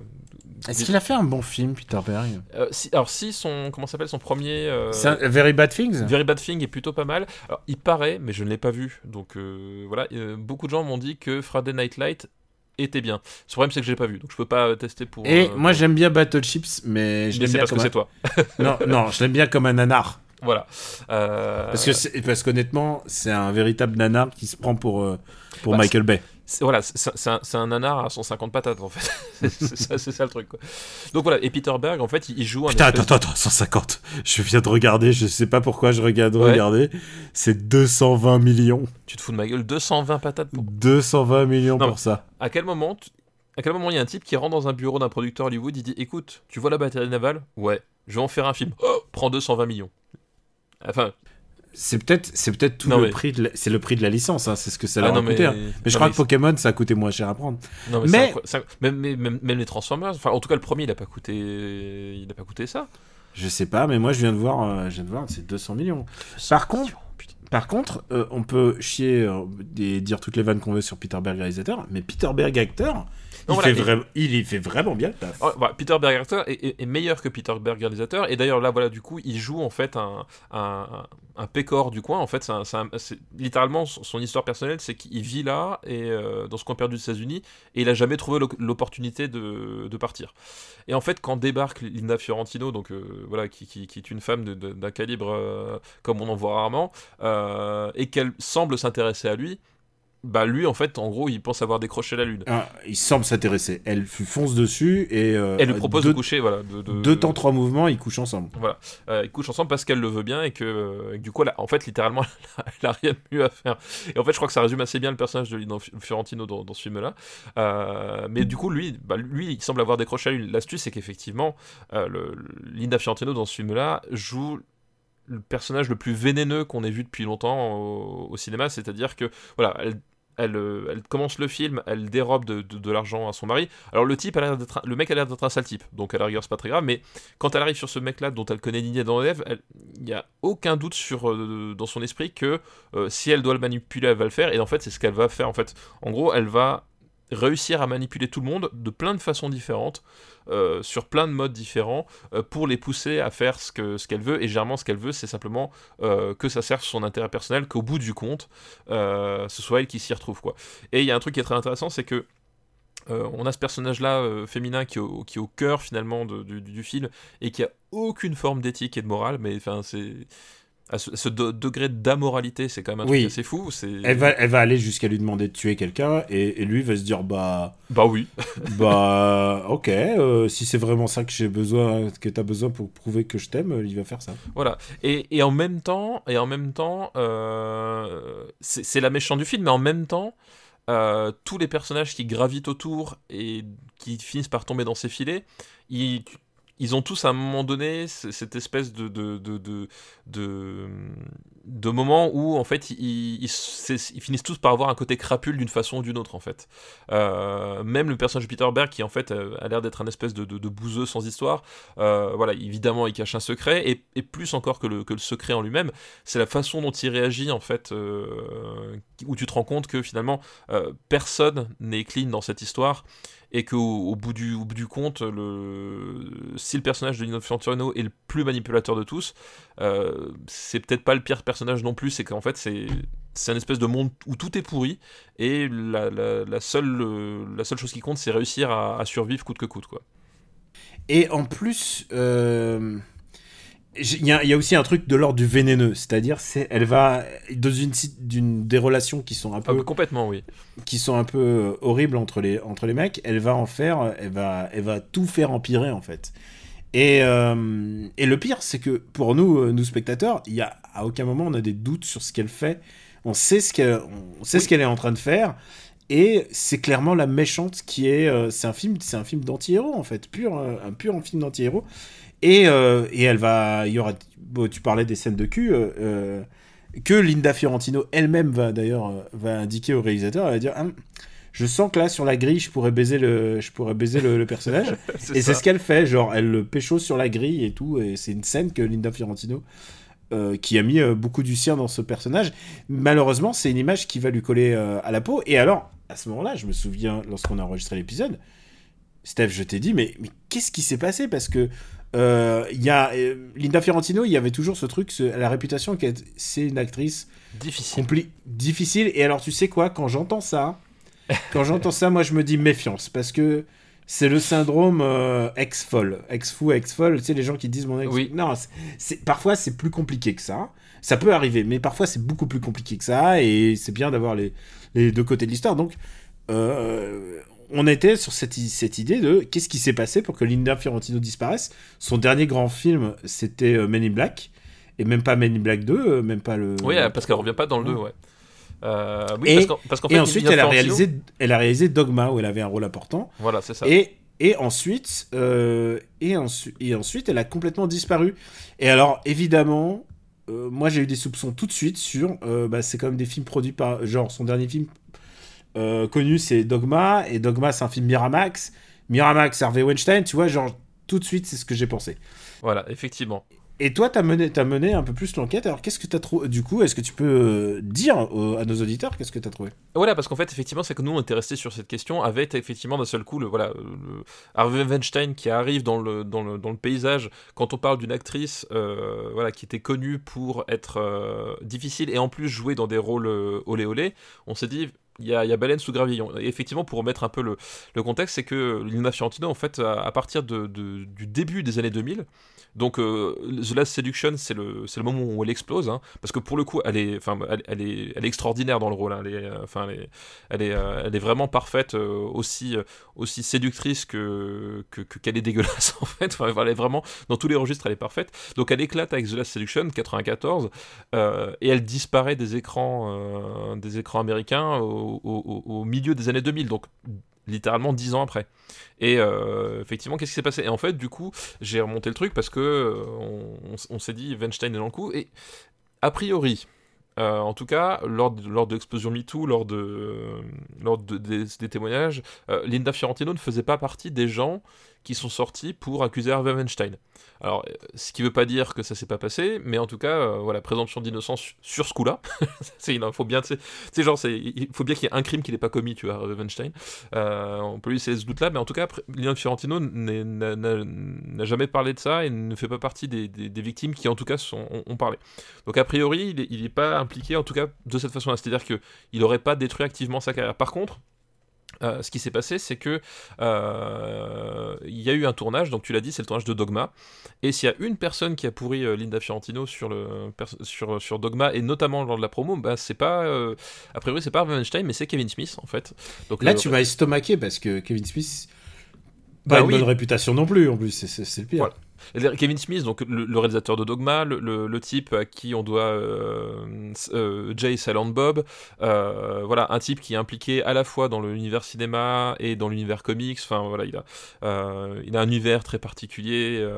bref, voilà, quelqu'un qui a une réputation d'être, en tout cas, enfin, qui a une image extérieure plutôt, plutôt, plutôt bénéfique en fait. débonnaire. Débonnaire, voilà. Mais en fait, surtout, surtout aujourd'hui, il est plus connu euh, pas pour ses films, mais pour ses Q&A en fait. Il fait des Q&A, il va dans les universités, dans les Comic-Con, on le paye pour qu'il soit sur scène et pour qu'il raconte des anecdotes. Et, euh, et parfois, bon, il, c'est un mec qui sait raconter des anecdotes, quoi. Voilà. Et, et, euh, surtout, il avait un ton, un ton, un ton un peu genre le vendeur de comics sympa, quoi. Bah oui, bah de toute façon, bah, c'est son, son, personnage dans, euh, dans, dans, Clerks, en fait. Enfin, pas son personnage à, lui, mais le, personnage qui, principal de Clerks, en fait, euh, c'était ça, en fait. C'était la poursuite du, du mythe, entre guillemets, à la Tarantino, parce que Tarantino avait bossé dans un vidéoclub, etc. Enfin, c'est voilà, un peu ce genre de, choses-là qui a fait aussi sa réputation. Et comme tu l'as dit, aujourd'hui, on le paye pour raconter des anecdotes parce que il, objectivement, il connaît plein de trucs et il, sait raconter. Mais lors du tournage de Dogma, en fait, il, euh, s'est pris la tête avec euh, Linda Fiorentino. Alors là, c'est pareil, les, témoignages diffèrent, c'est-à-dire que, et c'est aussi un peu le, problème de, ce genre d'organisation, c'est-à-dire que Kevin Smith, il a des potes. Euh, voilà, et tous ses potes disent que Linda Fiorentino était casse-couille. Par contre, sur Dogma, il y avait aussi Salma Hayek. comme par hasard, une femme, parce que tous ceux qui disent que Lina Fiorentino était une casse-couille, c'était les potes masculins de, de Kane Smith, mais Salma Hayek disait qu'au contraire, euh, c'était un vrai plaisir de travailler avec Linda Fiorentino, qu'elle avait été super professionnelle, et que euh, c'était pas facile tous les jours pour elle.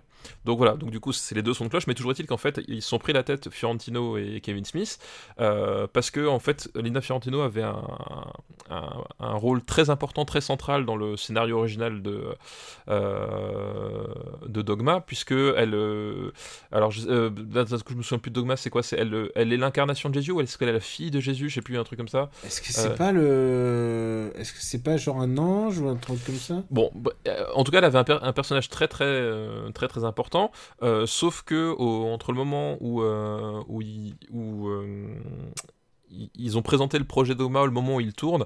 Euh, ben Affleck et Matt Damon euh, avaient passé quand même un autre, euh, un autre cap en termes de, notoriété. voilà, on a, Dogma c'est 99.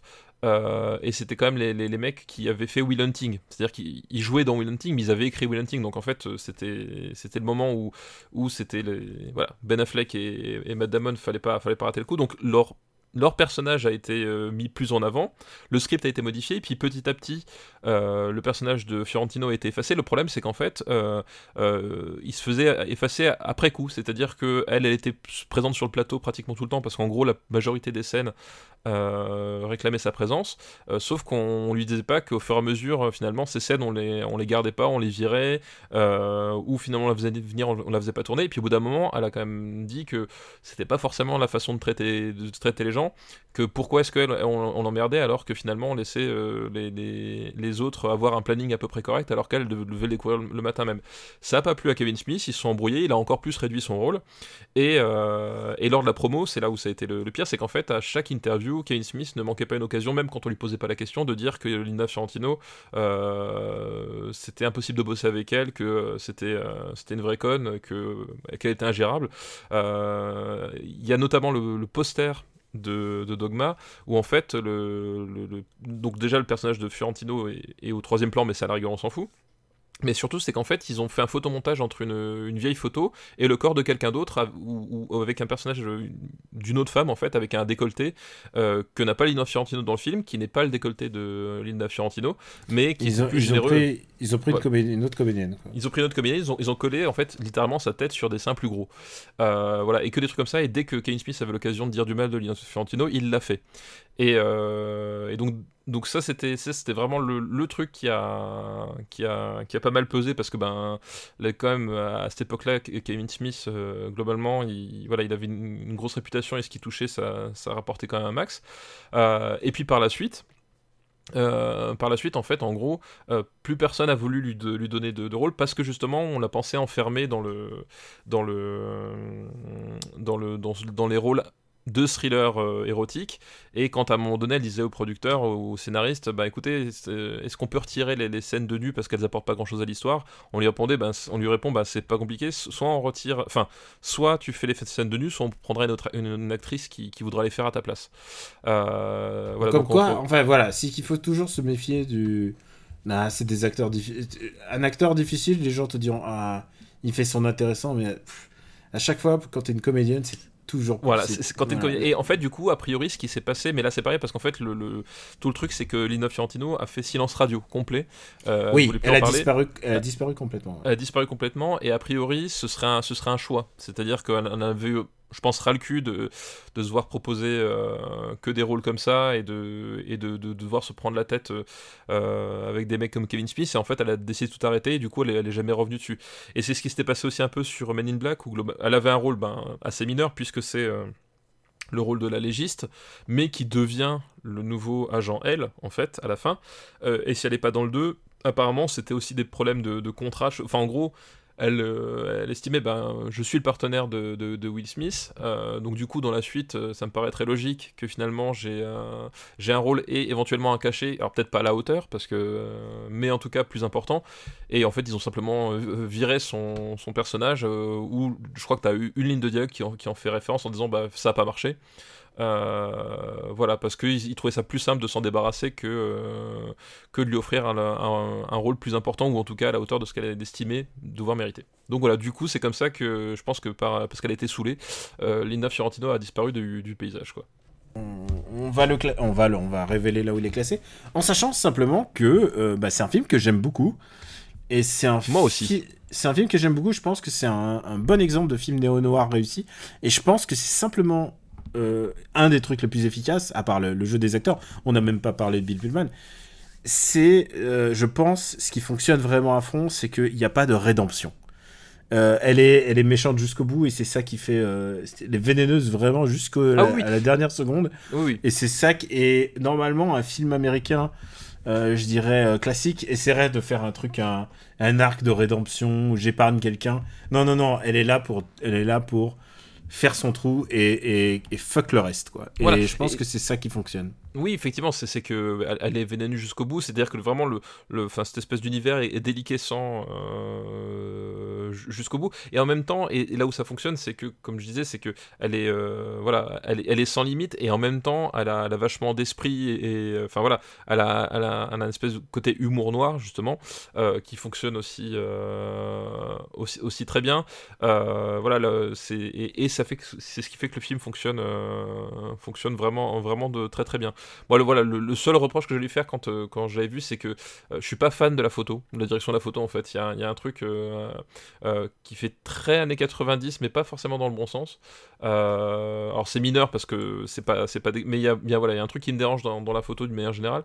mais sinon, c'est, je trouve que le film fonctionne très très bien et notamment grâce à, grâce à elle et grâce à ce personnage où tu te dis mais jusqu'où ça va aller, ben ça va jusqu'au bout quoi. Où est-ce qu'il est en quelle position? Quelle position Et donc la Seduction Il est assez très, il est dans les, le, top 70, il est 71e plus précisément. 71e, donc, euh, donc juste au-dessus, on a Misery, euh, Jeune femme partagera appartement, et euh, juste en dessous, on a Living Las Vegas et le bûcher des vanités. Voilà. Et The Last Seduction, il est, il est là, au milieu. C'est la, la, la, zone film triste. la zone film, pas de la joie, effectivement. Pas de la joie. Ouais, franchement, entre le, entre le 69 et 72e, c'est pas, c'est pas la soirée éclate quand même. Hein. C'est effectivement, c'est voilà, tout ne se déroule pas comme prévu. Le dernier film sur sa liste, c'est The Faculty. Ah oui, The Thing, je connais. Voilà, tout à fait. The Faculty, euh, film de euh, Robert Rodriguez. Euh, Un réalisateur que tu adores. Alors, c'est faux de dire ça, parce qu'on va croire. C'est faux, c'est faux. C'est faux, mais c'est faux. je ne peux pas vous laisser ça, ça. Fait, ça fait longtemps qu'on n'a pas parlé d'Eric Verd dans ce podcast. c'est vrai, c'est vrai. Mais tu sais, euh, nous, de l'alpinisme. Euh, bref. Euh, non, le, problème que j'ai avec Robert Rodriguez, c'est que il, a fait des trucs intéressants. Mais il a aussi fait beaucoup de crottes quand même, et que les gens ont un petit peu tendance à oublier à mon sens. voilà, et qu'il y a, y a, je pense, beaucoup plus de films ratés de Robert Rodriguez que de films réussis. et je pense que s'ils sont réussis, c'est le fruit du hasard. Non, je déconne, mais euh, voilà. Euh, non, disons que c'est C'est un, assemblage de plusieurs, plusieurs facteurs qui parfois le dépassent. Voilà. Bah, qui par, exemple, par, exemple, avec la présence d'une bonne BD euh, à la base et de Frank Miller sur ton dos, je pense que tu, tu, as plus de chances de faire réussir ton polar. Voilà, effectivement. Non, mais voilà, ou, la présence, la présence très, très présente, on va dire, de Tarantino. C'est ça. Voilà, dans ton film, je pense que ça a une influence pour faire un bon film de vampire dans le désert. Je pense aussi. Euh, donc voilà, et The Faculty, donc c'est un. C'est un film au pitch assez simple. On suit une bande d'adolescents dans un, sur un campus où globalement, en fait, le, les adultes euh, sont euh, remplacés par des, par des aliens à, apparence humaine. En fait, l'idée c'est que c'est une sorte de parasite euh, qui, les, qui les contamine et qui, et qui va les rendre potentiellement, potentiellement violents, n'est-ce pas? Et l'idée c'est qu'ils vont prendre le contrôle d'abord du campus, puis après évidemment de la Terre entière, euh, petit à petit en se dissimulant dans la population de cette façon-là. Euh, et, voilà, et donc du coup, le, pourquoi Ah oui, The Thing, je connais, parce que du coup, effectivement, euh, il y a certaines y a des scènes... scènes qui sont vraiment une citation directe de Ah bah, il y a littéralement la tête qui, euh, qui se déplace toute seule, c'est la tête de, de Famke Johnson, qui se déplace toute seule, voilà, enfin, il y, a des scènes de body horror comme ça, et même au-delà de, de, The Thing, il y, a aussi un énorme, énorme clin d'œil, si ce n'est emprunt, si ce n'est plagiat, à la... Comment ça s'appelle euh, ah les hommes, le, film, je sais pas pourquoi je me rappelle les hommes Body Snatchers, voilà. Euh, Body Snatchers avec, euh, avec cette espèce d'assimilation progressive en fait des, gens où ils se comportent de plus en plus comme des, comme des robots et quand je parle de Body Snatchers évidemment je ne parle pas du mauvais remake d'Abel Ferrara hein, mais je parle bien du, de l'excellent film de 1978 avec Donald Sutherland dans le rôle qui est un remake d'un film de Don Siegel voilà euh, et si vous devez voir des, Body Snatchers, il y a eu une, deux, trois, il y a eu quatre versions, si je ne m'abuse. La dernière, c'est Invasion avec euh, Nicole Kidman et euh, Daniel Craig. mais vous pouvez vous arrêter aux deux premières versions, les autres valent pas la peine. Et alors, il y a, tu, en as mentionné quelques-uns, mais il y a des plein de noms intéressants au, staff, puisque tu l'as dit, il y a Famke Johnson pour les profs, il y a Salma Hayek, Robert Salma Hayek, il y a Robert Patrick, euh, il y a, euh, je sais plus, mais enfin, il y y a beaucoup de profs. Il y a, euh, et dans les élèves, il y a quand même une nouvelle vague de, de comédiens, à commencer par Josh Hartnett, qui est un peu le, le beau gosse de l'époque, mais qui est aussi euh, ici un, un trafiquant de drogue ou un drogue. euh, un- Trafiquant de drogue, enfin, Tra- même, même plus que trafiquant, il fabrique sa propre drogue. Il fabrique Euh, sa propre drogue et puis il, est con- il consomme, euh, j'ai l'impression. Oui, oui, voilà, il- c'est c'est le dealer du coin. Voilà, c'est le dealer. Il y a Cléa Duval, il y a Jordana Brewster, Tout à euh, fait. qu'on connaît parce que. Euh, parce qu'elle elle fait partie de la famille. Elle fait partie de la Et, famille. et puis il y a Elijah Wood, donc, euh, qui est quand ça. même. euh, qui, va, qui va faire une petite carrière. C'est ça. Dans, voilà, Petite carrière rapport au fait qu'il jouait un Hobbit? Petite carrière. Oui, évidemment. Euh, Je, Voilà, pensais à ça. Euh, Je, je pensais, je pensais à ça. Euh, Hobbit, tu sais quoi, il y a des mecs qui. Il y a une séquence de The Hobbit et les gens disent mais et moi j'ai dit mais qu'est-ce que c'est que ce truc? Et les gens m'ont dit c'est une séquence de The Hobbit. Et, oui, du troisième film, ouais, la, la séquence moi, où, où Legolas marche sur, les, sur des pierres en train de s'écrouler. et moi j'ai toujours pas vu le film et j'ai dit mais putain heureusement que ce film il est, en- il est, il est sorti en 2042 on n'aura pas à le classer avant, avant 20 décennies quoi parce que Ah, Ah, c'est j'ai- pas très bon. Je suis pas pressé de voir ça. Ah non, c'est pas très très. Alors, euh, à part- toujours à parté sur, sur le The Hobbit, en fait, étrangement, le film du milieu, euh, La désolation de Smog, est plutôt pas mal.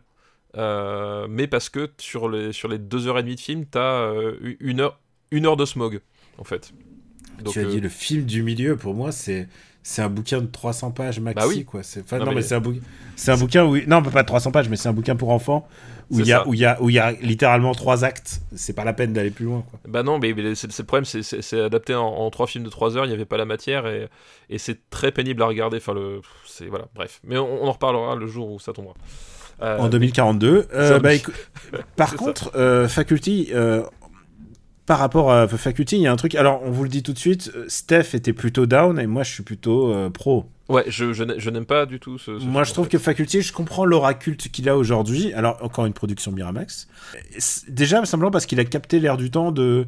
Alors, c'est un film qui a pas, du... qui a pas vraiment cartonné en- au box-office. Enfin, il, a fait... il est rentré dans ses frais et tout. Mais, mais genre, les gens pensaient que ça allait donner euh, The Faculty 2, 3, en fait. Mais, mais ils, ont... ils ont jamais fait, ils ont jamais fait de de grandes sagas alors, que euh, Kevin Williamson donc qui est l'auteur de, de ce film enfin qui est l'auteur un des auteurs hein, parce qu'il euh, je pense Ah. qu'il a, il a, il a fait la dernière passe C'est ça. Euh, euh, Kevin Williamson n'est n'est pas l'auteur original, c'est celui qui a réécrit la dernière version du scénario, en fait, pour être précis. Et euh, Kevin Williamson, c'est un peu euh, le- l'homme à tout faire de l'époque, puisque quand il s'agissait de faire parler des ados, on appelait Kevin Williamson. Et Kevin Williamson, bah, c'est c'est le mec qui a fait Scream, c'est le mec qui a, fait, tout, qui a lancé tout Scream.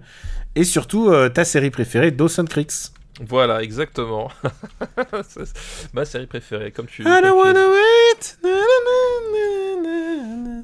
Je ne connais pas le générique, mais le fait que, tu, que toi, Sim. euh, Ah bah me moi j'ai regardé, j'ai regardé Dawson. Il y avait, et ben, surtout ce qui est génial avec Dawson, c'est que quand même c'était le tremplin à plein de super acteurs. Oui. Ah oui, il y avait comme Michelle Williams, oui. Il y a Michelle Williams, euh, bon, Cathy Holmes, euh, James Van Der Beek, euh, il y a Joshua Jackson, euh, enfin vraiment c'était euh, c'était et il y a Kerr Smith, Kerr Smith qui a qui c'est c'est un c'est un clin d'œil mais Kerr Smith joue le rôle du proviseur dans dans Riverdale. Et genre c'est clairement ils l'ont pris parce qu'il il était Parce qu'il est étudiant dans- dans Dawson, dans ouais. Dawson, ouais. Ouais, d'accord. Mais voilà, bon, ils ont, ils ont fait, ils ont fait une carrière. Souvent, ils ont fait une carrière en clin d'œil. Mais bon, euh, voilà, c'est juste pour dire que Dawson a marqué son époque et parce que euh, ça a un peu sacralisé Williams, Kevin Williamson comme l'auteur, euh, l'auteur des ados. Et alors, attention, quand je dis l'auteur des ados, c'est qu'il écrit les ados avec leurs leurs clichés. Toi, tu as deux ados à la, à la maison, tu sais très bien que quand bien même ils sont géniaux et, uniques et tout ça, les ados font partie quand même d'une base de clichés. Et je pense que c'est ça, en fait, les personnages de, de, de Faculty. C'est que bah, il y, il y a le Tox, il y a le. Euh, Il y a l'intello euh, qui essaie de il capitaine de. En fait, le, le problème de The Faculty, c'est que euh, globalement, il s'est dit tiens, je reprends la, la formule de The Breakfast Club et je vais la mettre contre des aliens en fait. Euh, et le truc, c'est que je trouve que les, les personnages euh, de The Faculty sont beaucoup moins attachants et intéressants que dans The Breakfast, Club en fait. Euh, je trouve que dans The Breakfast Club, ils- voilà, ils, ont une espèce d'humanité, l'inter- les interactions qu'ils ont entre eux, les, dialogues et le fait qu'ils apprennent à se découvrir au fur et à mesure fonctionne beaucoup mieux que là où globalement je vois les catégories et en fait le, je trouve la, d'autant plus qu'à l'époque où mon film sort, donc euh, moi j'ai j'ai 17 ans, donc je suis pile la, cible, hein, je suis, je, voilà, Euh, je me sentais pas du tout concerné par ces personnages-là parce que j'ai trouvé tous euh, soit caricaturaux, soit euh, insupportables, c'est-à-dire c'était l'exemple même des, types que je ne supportais pas euh, au lycée et qui, étaient là. Et donc moi c'est ce problème-là que j'ai, c'est que je trouve qu'en fait les personnages en fait j'y crois pas, ils, m'intéressent pas, j'ai envie de les tarter, et il y a tout ce côté, euh, je vais refaire des trucs euh, super, mais en version, en, édulcorée en fait. Parce qu'on on parle de The Thing, on parle de l'invasion des profanateurs de sépulture, on parle même de Breakfast Club. En fait, à chaque fois, j'a- j'avais l'impression de voir la version euh, spéciale pour M6 euh, du, truc en fait. Et je me disais, mais pourquoi regarder ça alors que je pourrais regarder les originaux? Et c'est un peu tout le problème du style de Williamson, c'est-à-dire qu'à force euh, d'être dans la référence, dans le méta, parce que bah, Scream, c'est exactement ça. Euh, mais Dawson, l'histoire, c'est un, un, un- type, un type qui est fan de Spielberg euh, et qui veut devenir comme lui. Et s'il y aurait eu Dawson aujourd'hui, s'il Et qui, vit dans des, et qui vit avec des idéaux un peu débiles. Des idées un peu débiles dans une banlieue pavillonnaire où globalement Comme tout fan de Spielberg, j'ai lu dans ta pensée, c'est ce que Voilà, tu voulais dire. Bravo. hein. Bravo, tu, la- tu- c'est- tu me fais honte. Alors que le prochain a l'air c'était- super en plus. C'était la fin de ma vanne, c'est-à-dire que s'il refaisait Dawson aujourd'hui, il aurait un podcast avec des épisodes de 3 heures, tu vois. Donc, euh, donc voilà. Mais, euh, mais, il y a, il y a- mais il y a cette espèce de d'Amérique euh, pavillonnaire, blanche, insupportable que tu retrouves dans tous les films de Williamson. Et je préfère la, vision qu'il en a de Scream, c'est-à-dire où ils se quand même désinguer à certains meurtres qui sont vraiment crades en fait, euh, salement, que cette vision-là où en fait il y a cette espèce d'unité de façade euh, que je trouve hyper artificielle et, euh, et on sort pas de la caricature en fait. Et moi voilà, c'est un truc que, que- que j'aime pas dans le style de Williamson qu'on retrouve dans Souviens-toi l'été dernier, enfin dans les trucs comme ça. Et en fait c'est des personnages que j'ai envie de baffer en fait au bout d'un moment parce qu'ils ils sont dans l'espèce de, de petit monde et que finalement rien ne les fait, euh, les fait sortir et, et, le, et par-dessus le, le- la, la- la facture de, de Robert Rodriguez elle est plutôt propre surtout pour du Robert Rodriguez parce qu'il est capable de faire des trucs dégueulasses avec une caméra Ça, on l'a vu, on a vu Euh, qu'il est. il- on a l'impression qu'il est un peu random. hein. Bah, euh, Robert Rodriguez, en fait, c'est effectivement, je, pense que euh, c'est un personnage de, jeu de rôle. Euh, C'est-à-dire que tu arrives, tu lances les dés, et selon le jet de dés que tu vas faire, tu vas avoir un, soit un, un critique, euh, soit tu vas faire un fumble de la mort, et, ça va te faire Desperado 2, tu vois. Euh, et tu peux jamais prévoir la qualité d'un film de Robert Rodriguez à l'avance. Jamais. C'est un truc, tu c'est- tu tu t'y vas, tu prends ton courage de demain. Et en fait, là, la, facture de The Faculty, elle est, plutôt correcte. Euh, mais en même temps, voilà, comme je dis, il y a ce côté très lisse, très édulcoré, très, très en phase avec son époque, mais à son époque télévisuelle en fait. C'est-à-dire que euh, je trouve qu'il y a plus d'audace formelle dans l'épisode de Buffy contre les vampires de, la même époque que, euh, que dans ce film-là, euh, où globalement, euh, ouais, c'est. Voilà. Et la conjugaison de tous ces facteurs font que c'était un film que je, trouvais vraiment insupportable à l'époque de sa sortie parce que il était censé m'être destiné tu vois enfin je suis un adolescent de 17 ans fan de films d'horreur typiquement c'est pour moi normalement et en fait Mm. je, je trouvais que je trouvais que le- le- la formule était euh, enfin je trouvais que enfin c'était une formule qui était destinée euh, aux gens qui avaient la caricature des gens comme moi en fait tu vois ce que je veux dire? C'est enfin voilà c'est un film Ouais. en, en gros qui ne m'avait pas qui ne m'avait pas compris Euh, et donc je déteste ce film pour ça euh, je l'ai revu une fois depuis. bon, mon avis n'a pas spécialement évolué. quoi. Peut-être qu'aujourd'hui, je serais peut-être un poil plus clément, mais je ne pense pas que j'arriverai à l'aimer pour autant. J'aime ce film pour, euh, pour euh, cette espèce d'énergie enfin, que euh, qu'il a capté aussi parce que c'est un peu le, petit frère maudit de, de Scream en fait. C'est-à-dire que, bah, comme tu l'as dit, il, y a vraiment plein d'influences de partout. Il y a de la citation directe, enfin la tête avec les, petits pieds. Euh, mais mais y a mais je je- j'ai l'affect parce que en fait moi j'aime bien les personnages en fait qu'il j'aime bien j'aime bien le personnage de d'Elijah Wood j'aime bien Cléa Duval Cléa Duval est super et Jordana Brewster. Et ce qui est rigolo, c'est que Jordana Brewster, elle pensait qu'elle allait tourner dans, dans une série qui allait lui assurer la fin de ses jours. Et, euh, et en fait, ça n'a pas été le cas, puisqu'il n'y a eu qu'un seul euh, faculty. Par contre, à côté, elle a fait cette espèce de, de remake euh, de Point Break avec des voitures, et elle se disait, Wouf, ça marchera jamais. C'est ça. ça marchera jamais. Et finalement, bah voilà, elle est encore, elle fait encore partie de la famille. De la famille.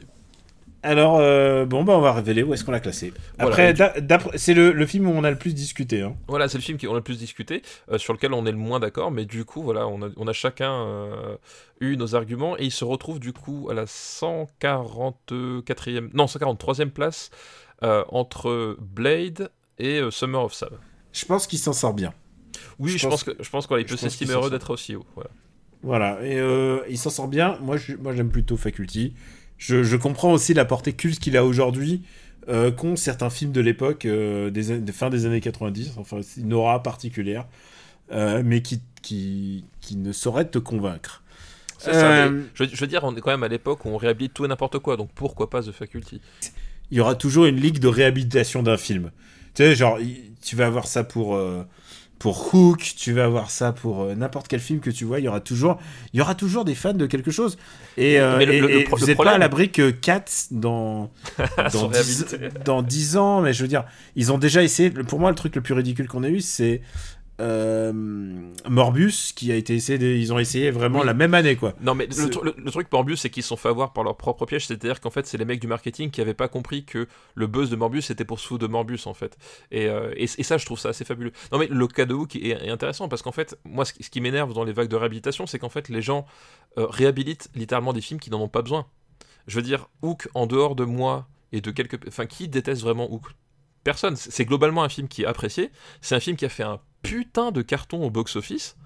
Enfin, c'est un- c'est un, euh, voilà, les- gens oublient Ouais. complètement. C'est-à-dire que sous, sous prétexte, en fait, à un moment donné, ils ont vu quelqu'un sur Internet dire, dire du mal de leur film à eux. D'un seul coup, c'est une offense, et d'un seul coup, il faut le réhabiliter, alors que c'est un film qui a aucun besoin d'être réhabilité. Puis Si jamais temps, vous voulez- tu sais quoi, euh, ces films. euh, Non, mais ce que je veux dire, voilà. de films, quoi, voilà, quoi. Si si jamais tu veux réhabiliter un film, autant, que ce soit un film qui mérite d'être réhabilité, pas un film qui a cartonné et qui est globalement ap- ap- apprécié par, par la majorité des gens. Enfin, ça, ça a aucun sens, c'est absurde.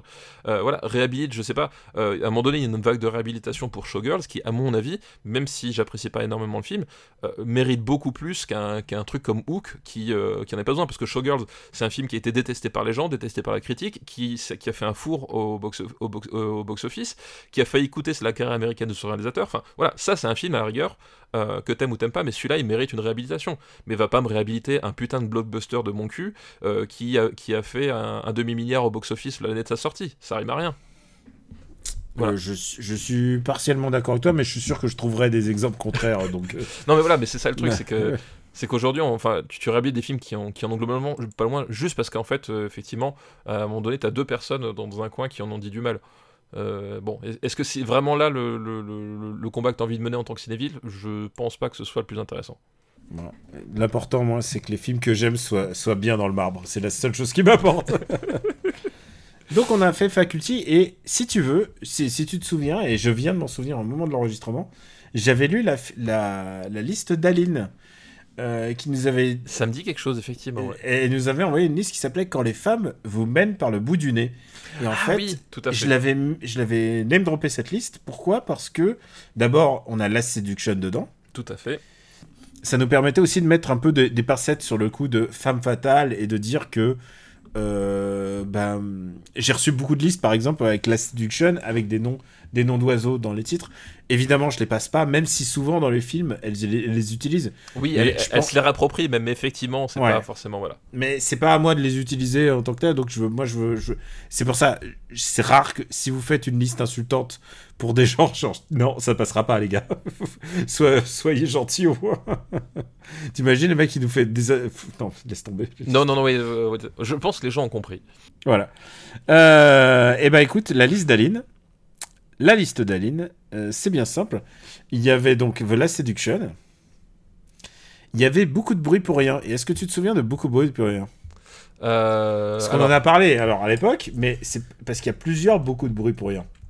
Ah oui, bien sûr, oui, oui. euh, C'est le, c'est le beaucoup de bruit pour rien de Kenneth Branagh. De, de Kenneth Branagh, oui, l'adaptation de, bah, de Shakespeare, forcément, c'est Kenneth Branagh. Mais euh, oui, oui, euh, tout à fait, on, on en avait rediscuté et je, je ne l'avais pas vu. Much Ado About Nothing. Euh, et c'est pas le dernier, puisque le, le dernier en date dont je me souvienne, c'est celui de Josh Whedon. Souviens-toi encore, euh, je te- je jure, c'est Josh Whedon faisait des films, quoi. C'est l'épisode des Cancelled quand même. hein. Euh, c'est, il a tourné de Much Ado About Nothing euh, pendant le, visiblement, ça prenait pas trop de temps euh, pendant la, post-prod de Avengers en fait. Il a réuni les, ses acteurs, ses copains, euh, dans son jardin et ils ont tourné euh, le film euh, euh, vitef quoi. Et bon, ça a pas cartonné, mais évidemment, euh, c'était pas le but. Mais c'était un but de se dire, je suis un auteur, euh, un réalisateur à, acteur quoi, comme on dit. Et euh, bon voilà, celui de Kenneth Branagh, bah écoute, on l'a rajouté dans notre liste. Et il reste un dernier film qu'on a rajouté à notre liste, puisque c'est pour ça, la liste est passée assez vite. C'est Judas Kiss. Alors Judas Kiss, c'est un film que tu as vu, que j'ai vu. C'est un des premiers DVD que j'ai jamais possédé. Mais euh, tu t'en souviens plus trop. Non, je m'en souviens. Enfin, en tout cas, je m'en souviens vraiment, euh, pour le coup, euh, euh, vraiment que de très très très très loin. Et je préfère le voir parce qu'en fait, je- le truc, c'est que j'ai aussi j'ai un bon souvenir de Judas Kiss. Et du coup, je préfère le revoir pour en parler. Ben, et en plus, bon, Judas Kiss, il est complètement trusté par son actrice principale, Oui, tout à fait, oui. Carla Gugino. ouais, Gugino, voilà. Et Carla Gugino, qui est dont j'étais complètement amoureux, et c'est la raison pour laquelle je possède encore ce DVD à ce jour. Et c'est un polar, euh, c'est un heist movie, hein, je crois que c'est un, c'est un braquage, si je me souviens bien, et, euh, ou un truc d'enlèvement. Et, euh, et Emma Thompson et Alan Rickman sont les inspecteurs qui mènent l'enquête. Le- voilà, c'est le duo, de- c'est le duo de flics qui essaie de remonter, de remonter le, le, bah, le, le gang, voilà, sur. sur- Et il, et il la joue de manière très débonnaire, très. Euh, ça, c'est des trucs qui me reviennent, j'avais pas dit la dernière fois, mais ils me, ils me font penser à Bunk. Et euh, c'est la fame, surtout la fameuse scène où ils se font fuck, fuck, fuck. Bah, c'est un peu l'idée de, c'est un peu de ce film, en fait. Je- Il y a un peu de ça, effectivement. Donc, on l'a rajouté à notre liste euh, de devoirs de. On remercie Aline, donc, qui nous a envoyé cette liste en 2018. J'espère qu'elle elle nous écoute encore. Bah oui, merci, merci pour ta liste, effectivement. Et ben, c'est tout pour l'épisode, Steph. Oui, c'est- tout pour l'épisode, effectivement. Et alors, il y a un truc qui s'est passé, c'est qu'entre temps, bah, nos, nos recos, elles ont un peu changé. Bah oui, nos recos ont, ont- ont changé. Donc, euh, en plus, ce qui est bien, c'est qu'elles ont changé, mais finalement pas tant que ça. C'est-à-dire que ça nous permet maintenant de faire nos- une reco commune, ce qui n'était pas le cas euh, lors du premier enregistrement, puisqu'on avait chacun nos, nos recos séparés, mais on va pouvoir faire des recos communes. Donc, euh, donc voilà. Exactement. Bah écoute, euh, ouvre le bal. Eh ben écoute, ouvre le bal. Alors, un, un mot vite fait quand même sur la, sur, sur la Rocco parce qu'il y en a besoin, mais je pense qu'au moment où c'est diffusé, ce sera peut-être trop tard. Mais on en a déjà beaucoup parlé et je pense qu'on en reparlera. C'est Everything Everywhere All at Once avec euh, Michel Yeo. Euh, voilà, qui est euh, On en personnellement. a déjà beaucoup parlé. Voilà, Ouais. qui est personnellement mon film de l'année, enfin une grosse grosse claque, donc allez le voir. Donc ça c'est la première, double Pas mon- Rocco. Pas mon film de l'année, mais allez le voir, puisque plus mon film de l'année que celui-là, moi j'ai Nope. J'ai préféré Nope. Et Nope je pense que je pense que c'est un des grands films de cette année, quoi qu'il arrive. Je pense aussi, effectivement. Euh, moi, pareil, il est, juste derrière euh, le, film de, Jordan Peele. Euh, Nope, que j'ai vu sans rien voir, en fait. C'est-à-dire que je, crois que j'avais même pas vu le teaser à l'époque. J'ai juste vu les affiches. Et je pense que c'est la meilleure façon de, le voir parce que de toute façon, c'est dur à résumer et en même temps très facile. Mais en même temps, du coup, si tu résumes, tu, gâches une partie du truc. Mais. pour moi, c'était un- une vraie vraie surprise parce que je trouve le, le- le- je trouve que c'est son meilleur film. Voilà, je trouve je, je trouve que c'est- mieux que Get Out, c'est mieux que Us. Euh, je trouve qu'il monte vraiment en puissance de, de film en film et il y a il y a une vraie richesse euh, déjà thématique, c'est-à-dire qu'on- Pictural, euh, Voilà. thématique, pictural, enfin. De, de- et, et en, en termes de, en termes de mise en scène, il est un, il est dans, dans Nope, je trouve, dans, dans une, euh, dans une, une sphère qui est vraiment encore tout autre de ce qu'il faisait avant. Euh, il accouche de, de plans et euh, d'idées de plans qui sont, euh, qui sont vraiment fabuleuses, quoi. Et euh, ouais, j'ai adoré Nope. Enfin, je pensais bien aimer parce que j'avais aimé ses premiers films et voilà, je suis plutôt client du bonhomme, mais j'ai vraiment adoré la proposition, quoi. Ouais, moi j'ai vraiment, j'ai été soufflé par Nope. Donc, donc voilà. Et on a une reco commune finalement. Donc à part ces deux-là évidemment. À part, ces, entendu. à part ces deux-là, voilà, le troisième Vas-y, commence. C'est aussi un film, mais cette fois-ci c'est un film qui n'a pas eu les honneurs d'une sortie, euh, d'une sortie en salle, euh, mais qui est sorti donc euh, ben, du coup euh, quelque part genre fin août je crois en, en VOD et il, me semble que le, le DVD ou le Blu-ray arrive mi-septembre dans les bacs. C'est un film coréen qui s'appelle Escape from Mogadishu. Escape from Mogadishu donc c'est par le réalisateur Ryo Sangwan et Ryo Sangwan on le connaît parce que euh, on avait déjà fait une reco euh, dans Super Ciné Battle de son précédent film, euh, son précédent film qui est donc Battleship Island. Et qui est un. On en avait pas mal parlé, ouais. on en avait pas mal parlé. voilà, qui est un, un- comment décrire ça, un, drame carcéral sur fond de Seconde Guerre mondiale. Euh, voilà, assez, surprenant. Et donc, euh, Escape from Mogadishu, euh, c'est un film en fait qui nous raconte la, le début de la, de la révolte en, Somalie dans les années 90 qui va mener à la, à la guerre euh, en Somalie, mais du point de vue coréen, c'est-à-dire qu'en fait, on, on, suit un ambassadeur sud-coréen et nord-coréen euh, en Somalie, tentant de finalement, bah, comme le titre l'indique, de s'échapper de Mogadiscio, donc la, capitale somalienne. Euh, mais en fait, on, on, les découvre au début, c'est qu'en fait, ils sont en pleine tractation euh, pour essayer de, de, séduire le pouvoir en place. Le pouvoir en place qui est donc un pouvoir qui est relativement corrompu, hein, comme c'était euh, souvent le cas dans les, dans les, dans les pays africains euh, à, ces époques-là. Voilà, tous ces pays euh, qui se sont développés avec, avec l'aval de, des Occidentaux et, le soutien sur des régimes qui n'étaient pas forcément, on va dire, les plus intéressants. Voilà, donc l'idée c'est que l'ambassade nord-coréenne, l'ambassade sud-coréenne se tire la bourre en fait pour un grand coup de corruption pour essayer d'obtenir les faveurs de, du président somalien euh, pour différentes raisons, notamment pour intégrer euh, l'ONU pour, la Corée du Sud. Sauf que, bah, évidemment, il y a la révolte qui éclate et du coup, euh, les mecs se retrouvent pris au piège et vont devoir trouver une solution pour, s'en sortir vivant. Et voilà, et c'est moins le, le, portrait de la, de la révolution somalienne qui, qui, qui est dressé que justement euh, le portrait de, de, de, de, cette, de ces Corées irréconciliables une fois de plus, euh, voilà, qui vont devoir à un moment donné euh, trouver des solutions ensemble dans une situation de crise où, voilà, où leur vie est en jeu. Quoi. Moi j'ai trouvé qu'il y avait une vibe vraiment GSA dans ce film. C'est-à-dire oui, bah... c'est-à-dire que c'est pas un film qui parle que de s'échapper d'une situation difficile, c'est pas un film qui parle que euh, des relations internationales entre des pays. C'est un film qui parle de, du, sujet, du sujet de presque tous les films coréens. De la fraternité, euh, en fait. Du, de voilà. la fraternité entre, entre la Nord-Corée et la Sud-Corée. Et je trouvais que ça le faisait de manière vraiment assez brillante, encore une fois. Enfin, vraiment, euh, quand les, les Coréens prennent ce sujet à bras-le-corps, ils peuvent pas le nier, tu vois. C'est comme les gens qui disent. Euh, J'imagine qu'il y a les doit avoir en Corée des gens qui disent euh, pas de politique dans mon cinéma. c'est ça, oui, c'est ça. Mais c'est pas possible. La Corée, tu peux pas nier la politique inhérente de leur cinéma. Et que, quoi que tu fasses, tu peux pas en sortir. Même si tu regardes d'autres films, même si tu regardes, euh, je sais pas, euh, les, les, films de Naong Jin, en particulier les films de Naong Jin. Ah bah, en particulier, oui. Ou, ou même Memories of Murder, en fait, où, euh, voilà, qui, qui, nous parle quand même d'une du, époque où la Corée du Sud n'était pas la Corée du Sud telle qu'on la connaissait, et, et, du basculement, en fait, vers la modernité à travers l'émergence d'un serial killer. Enfin, en termes de comment dire, de, de, d'ellipse, enfin pas d'ellipse, mais de, de métaphore, enfin, ça se pose là, quoi. Super réalisation. Vraiment, je trouvais que s'il y avait vraiment, c'était ultra péchu. Il euh, y a des scènes de course-poursuite vraiment inventives. Ouais, c'est, euh... en, en, termes effectivement de, de, de, mise en scène, euh, il, euh, il, c'est à la fois ultra inventif, ultra pertinent, puis dans tous les registres, parce qu'évidemment c'est un film coréen, t'as des espèces de scènes d'humour absurde qui vont se glisser au milieu mmh. de moments euh, dramatiques et qui fonctionnent super bien. Enfin, ils ont vraiment. Euh, ou, de moments, ou de moments calmes où euh, chaque camp essaye de pacifier et puis finalement tu sais qu'à un moment ça va plus tenir. C'est ça, exactement. Et cette manière de souligner en fait que bah, en fait, ça reste quand même des hommes. Des hommes et des femmes et qui bah, ils ont été élevés pour se détester, mais c'est ça aussi le sujet du film quoi. Complètement. Donc complètement. vraiment un super super film et en plus extraordinaire euh, Kim Yeon-sok, on peut le dire. Euh, ah oui, bah oui. Quel comédien incroyable. Kim Yeon-sok que vous le connaissez parce que, évidemment, si vous connaissez un peu les films qui ont fonctionné sur Super Ciné Battle, c'est The Chaser, Yellow Sea... Voilà, c'est lui. C'est lui. Il, il, il, est dedans, il est de retour et il est, euh, et il est parfait. Et ce qui est génial, c'est que. Euh, il donne des coups de pied. Il donne des coups de pied. Il, il donne des coups de pied.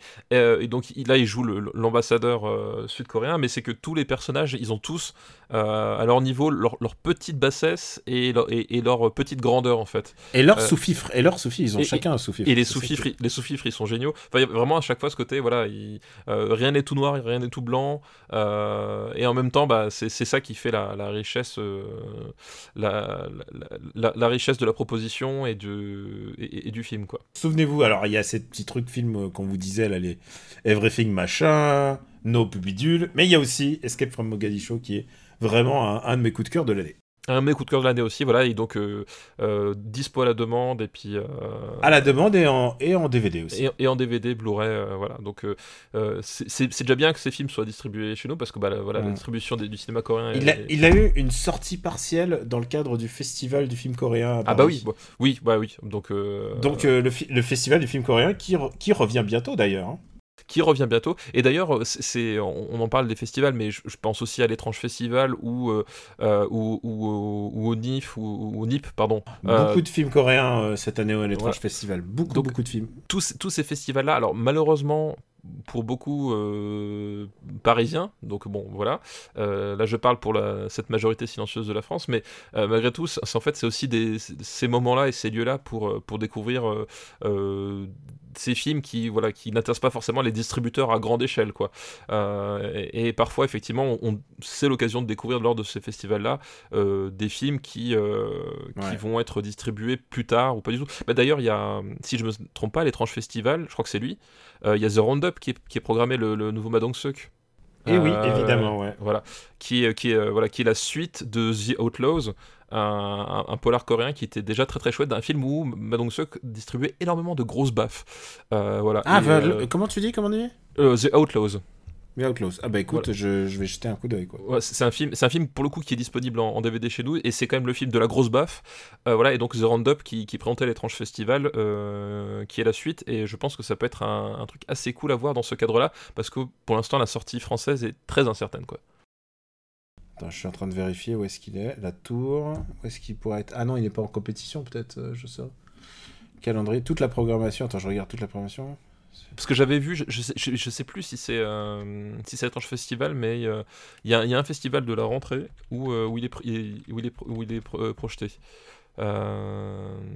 Donc il faudra peut-être retrouver. C'est peut-être pas l'étrange festival, mais il, y a, je, l'ai- vu passer dans une prog. ah, il y a pas euh, il passe à l'étrange festival, exactement. Ouais, c'est ça, l'étrange festival, donc c'était bien ça. Eh putain, il passe, euh, il passe samedi, il faut que j'y sois. Ah ben oui, mais j'y suis. Bah voilà. donc comme ça, c'est Putain, bah, du il faut que je fasse, euh, il faut que je fasse, euh, faut que je fasse mes devoirs, faut que je, je regarde le, faut que je regarde. Il passait en film d'ouverture d'ailleurs. D'accord, ok.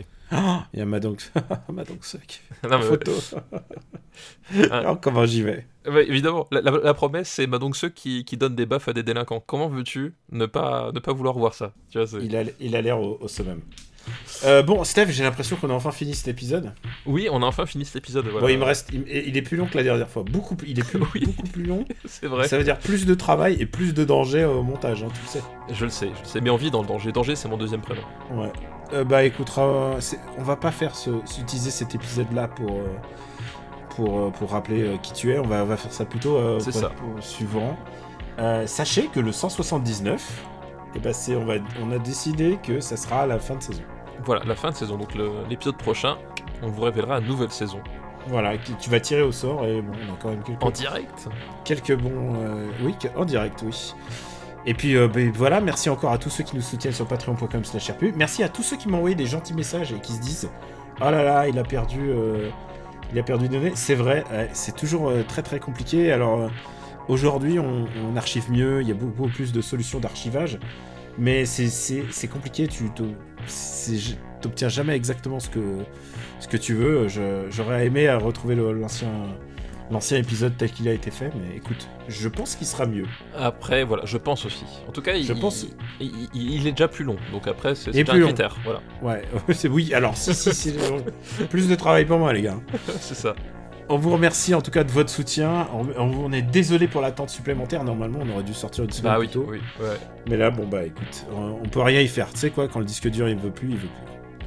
C'est ça. Quand, euh, quand le, quand, quand- peut-être qu'il était pas d'accord avec le marbre, mais tu vois, il a essayé de s'interposer, mais même lui n'a pas réussi à nous empêcher Ouais. de graver. C'est ça la leçon à retenir. On vous embrasse très fort et on vous dit à très très très bientôt. Ciao. Ciao à tous.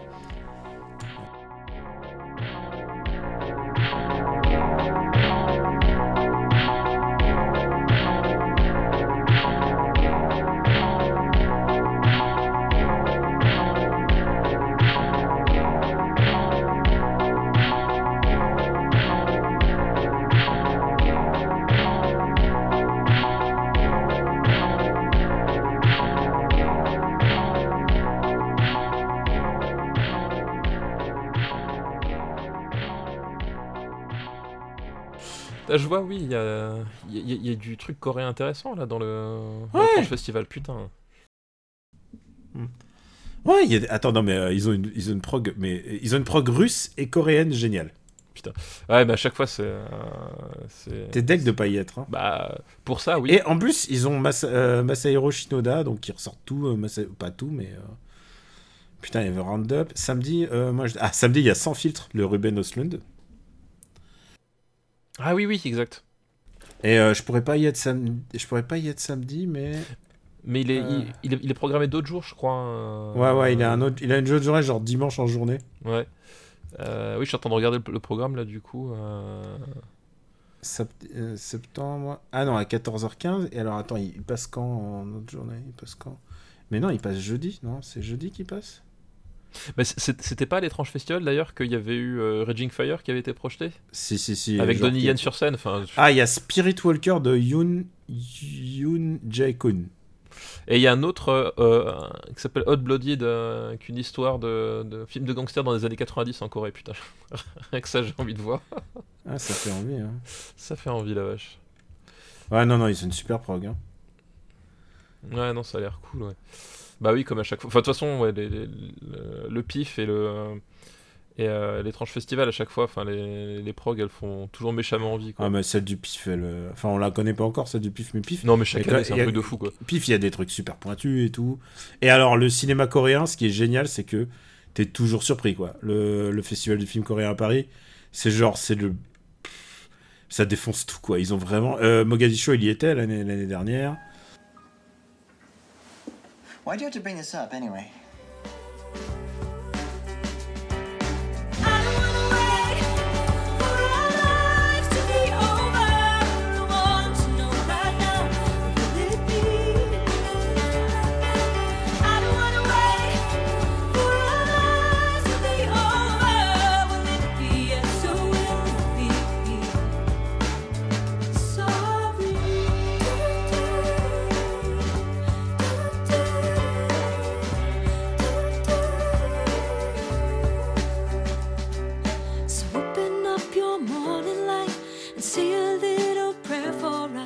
That if we are to stay alive, then see the love in every eye.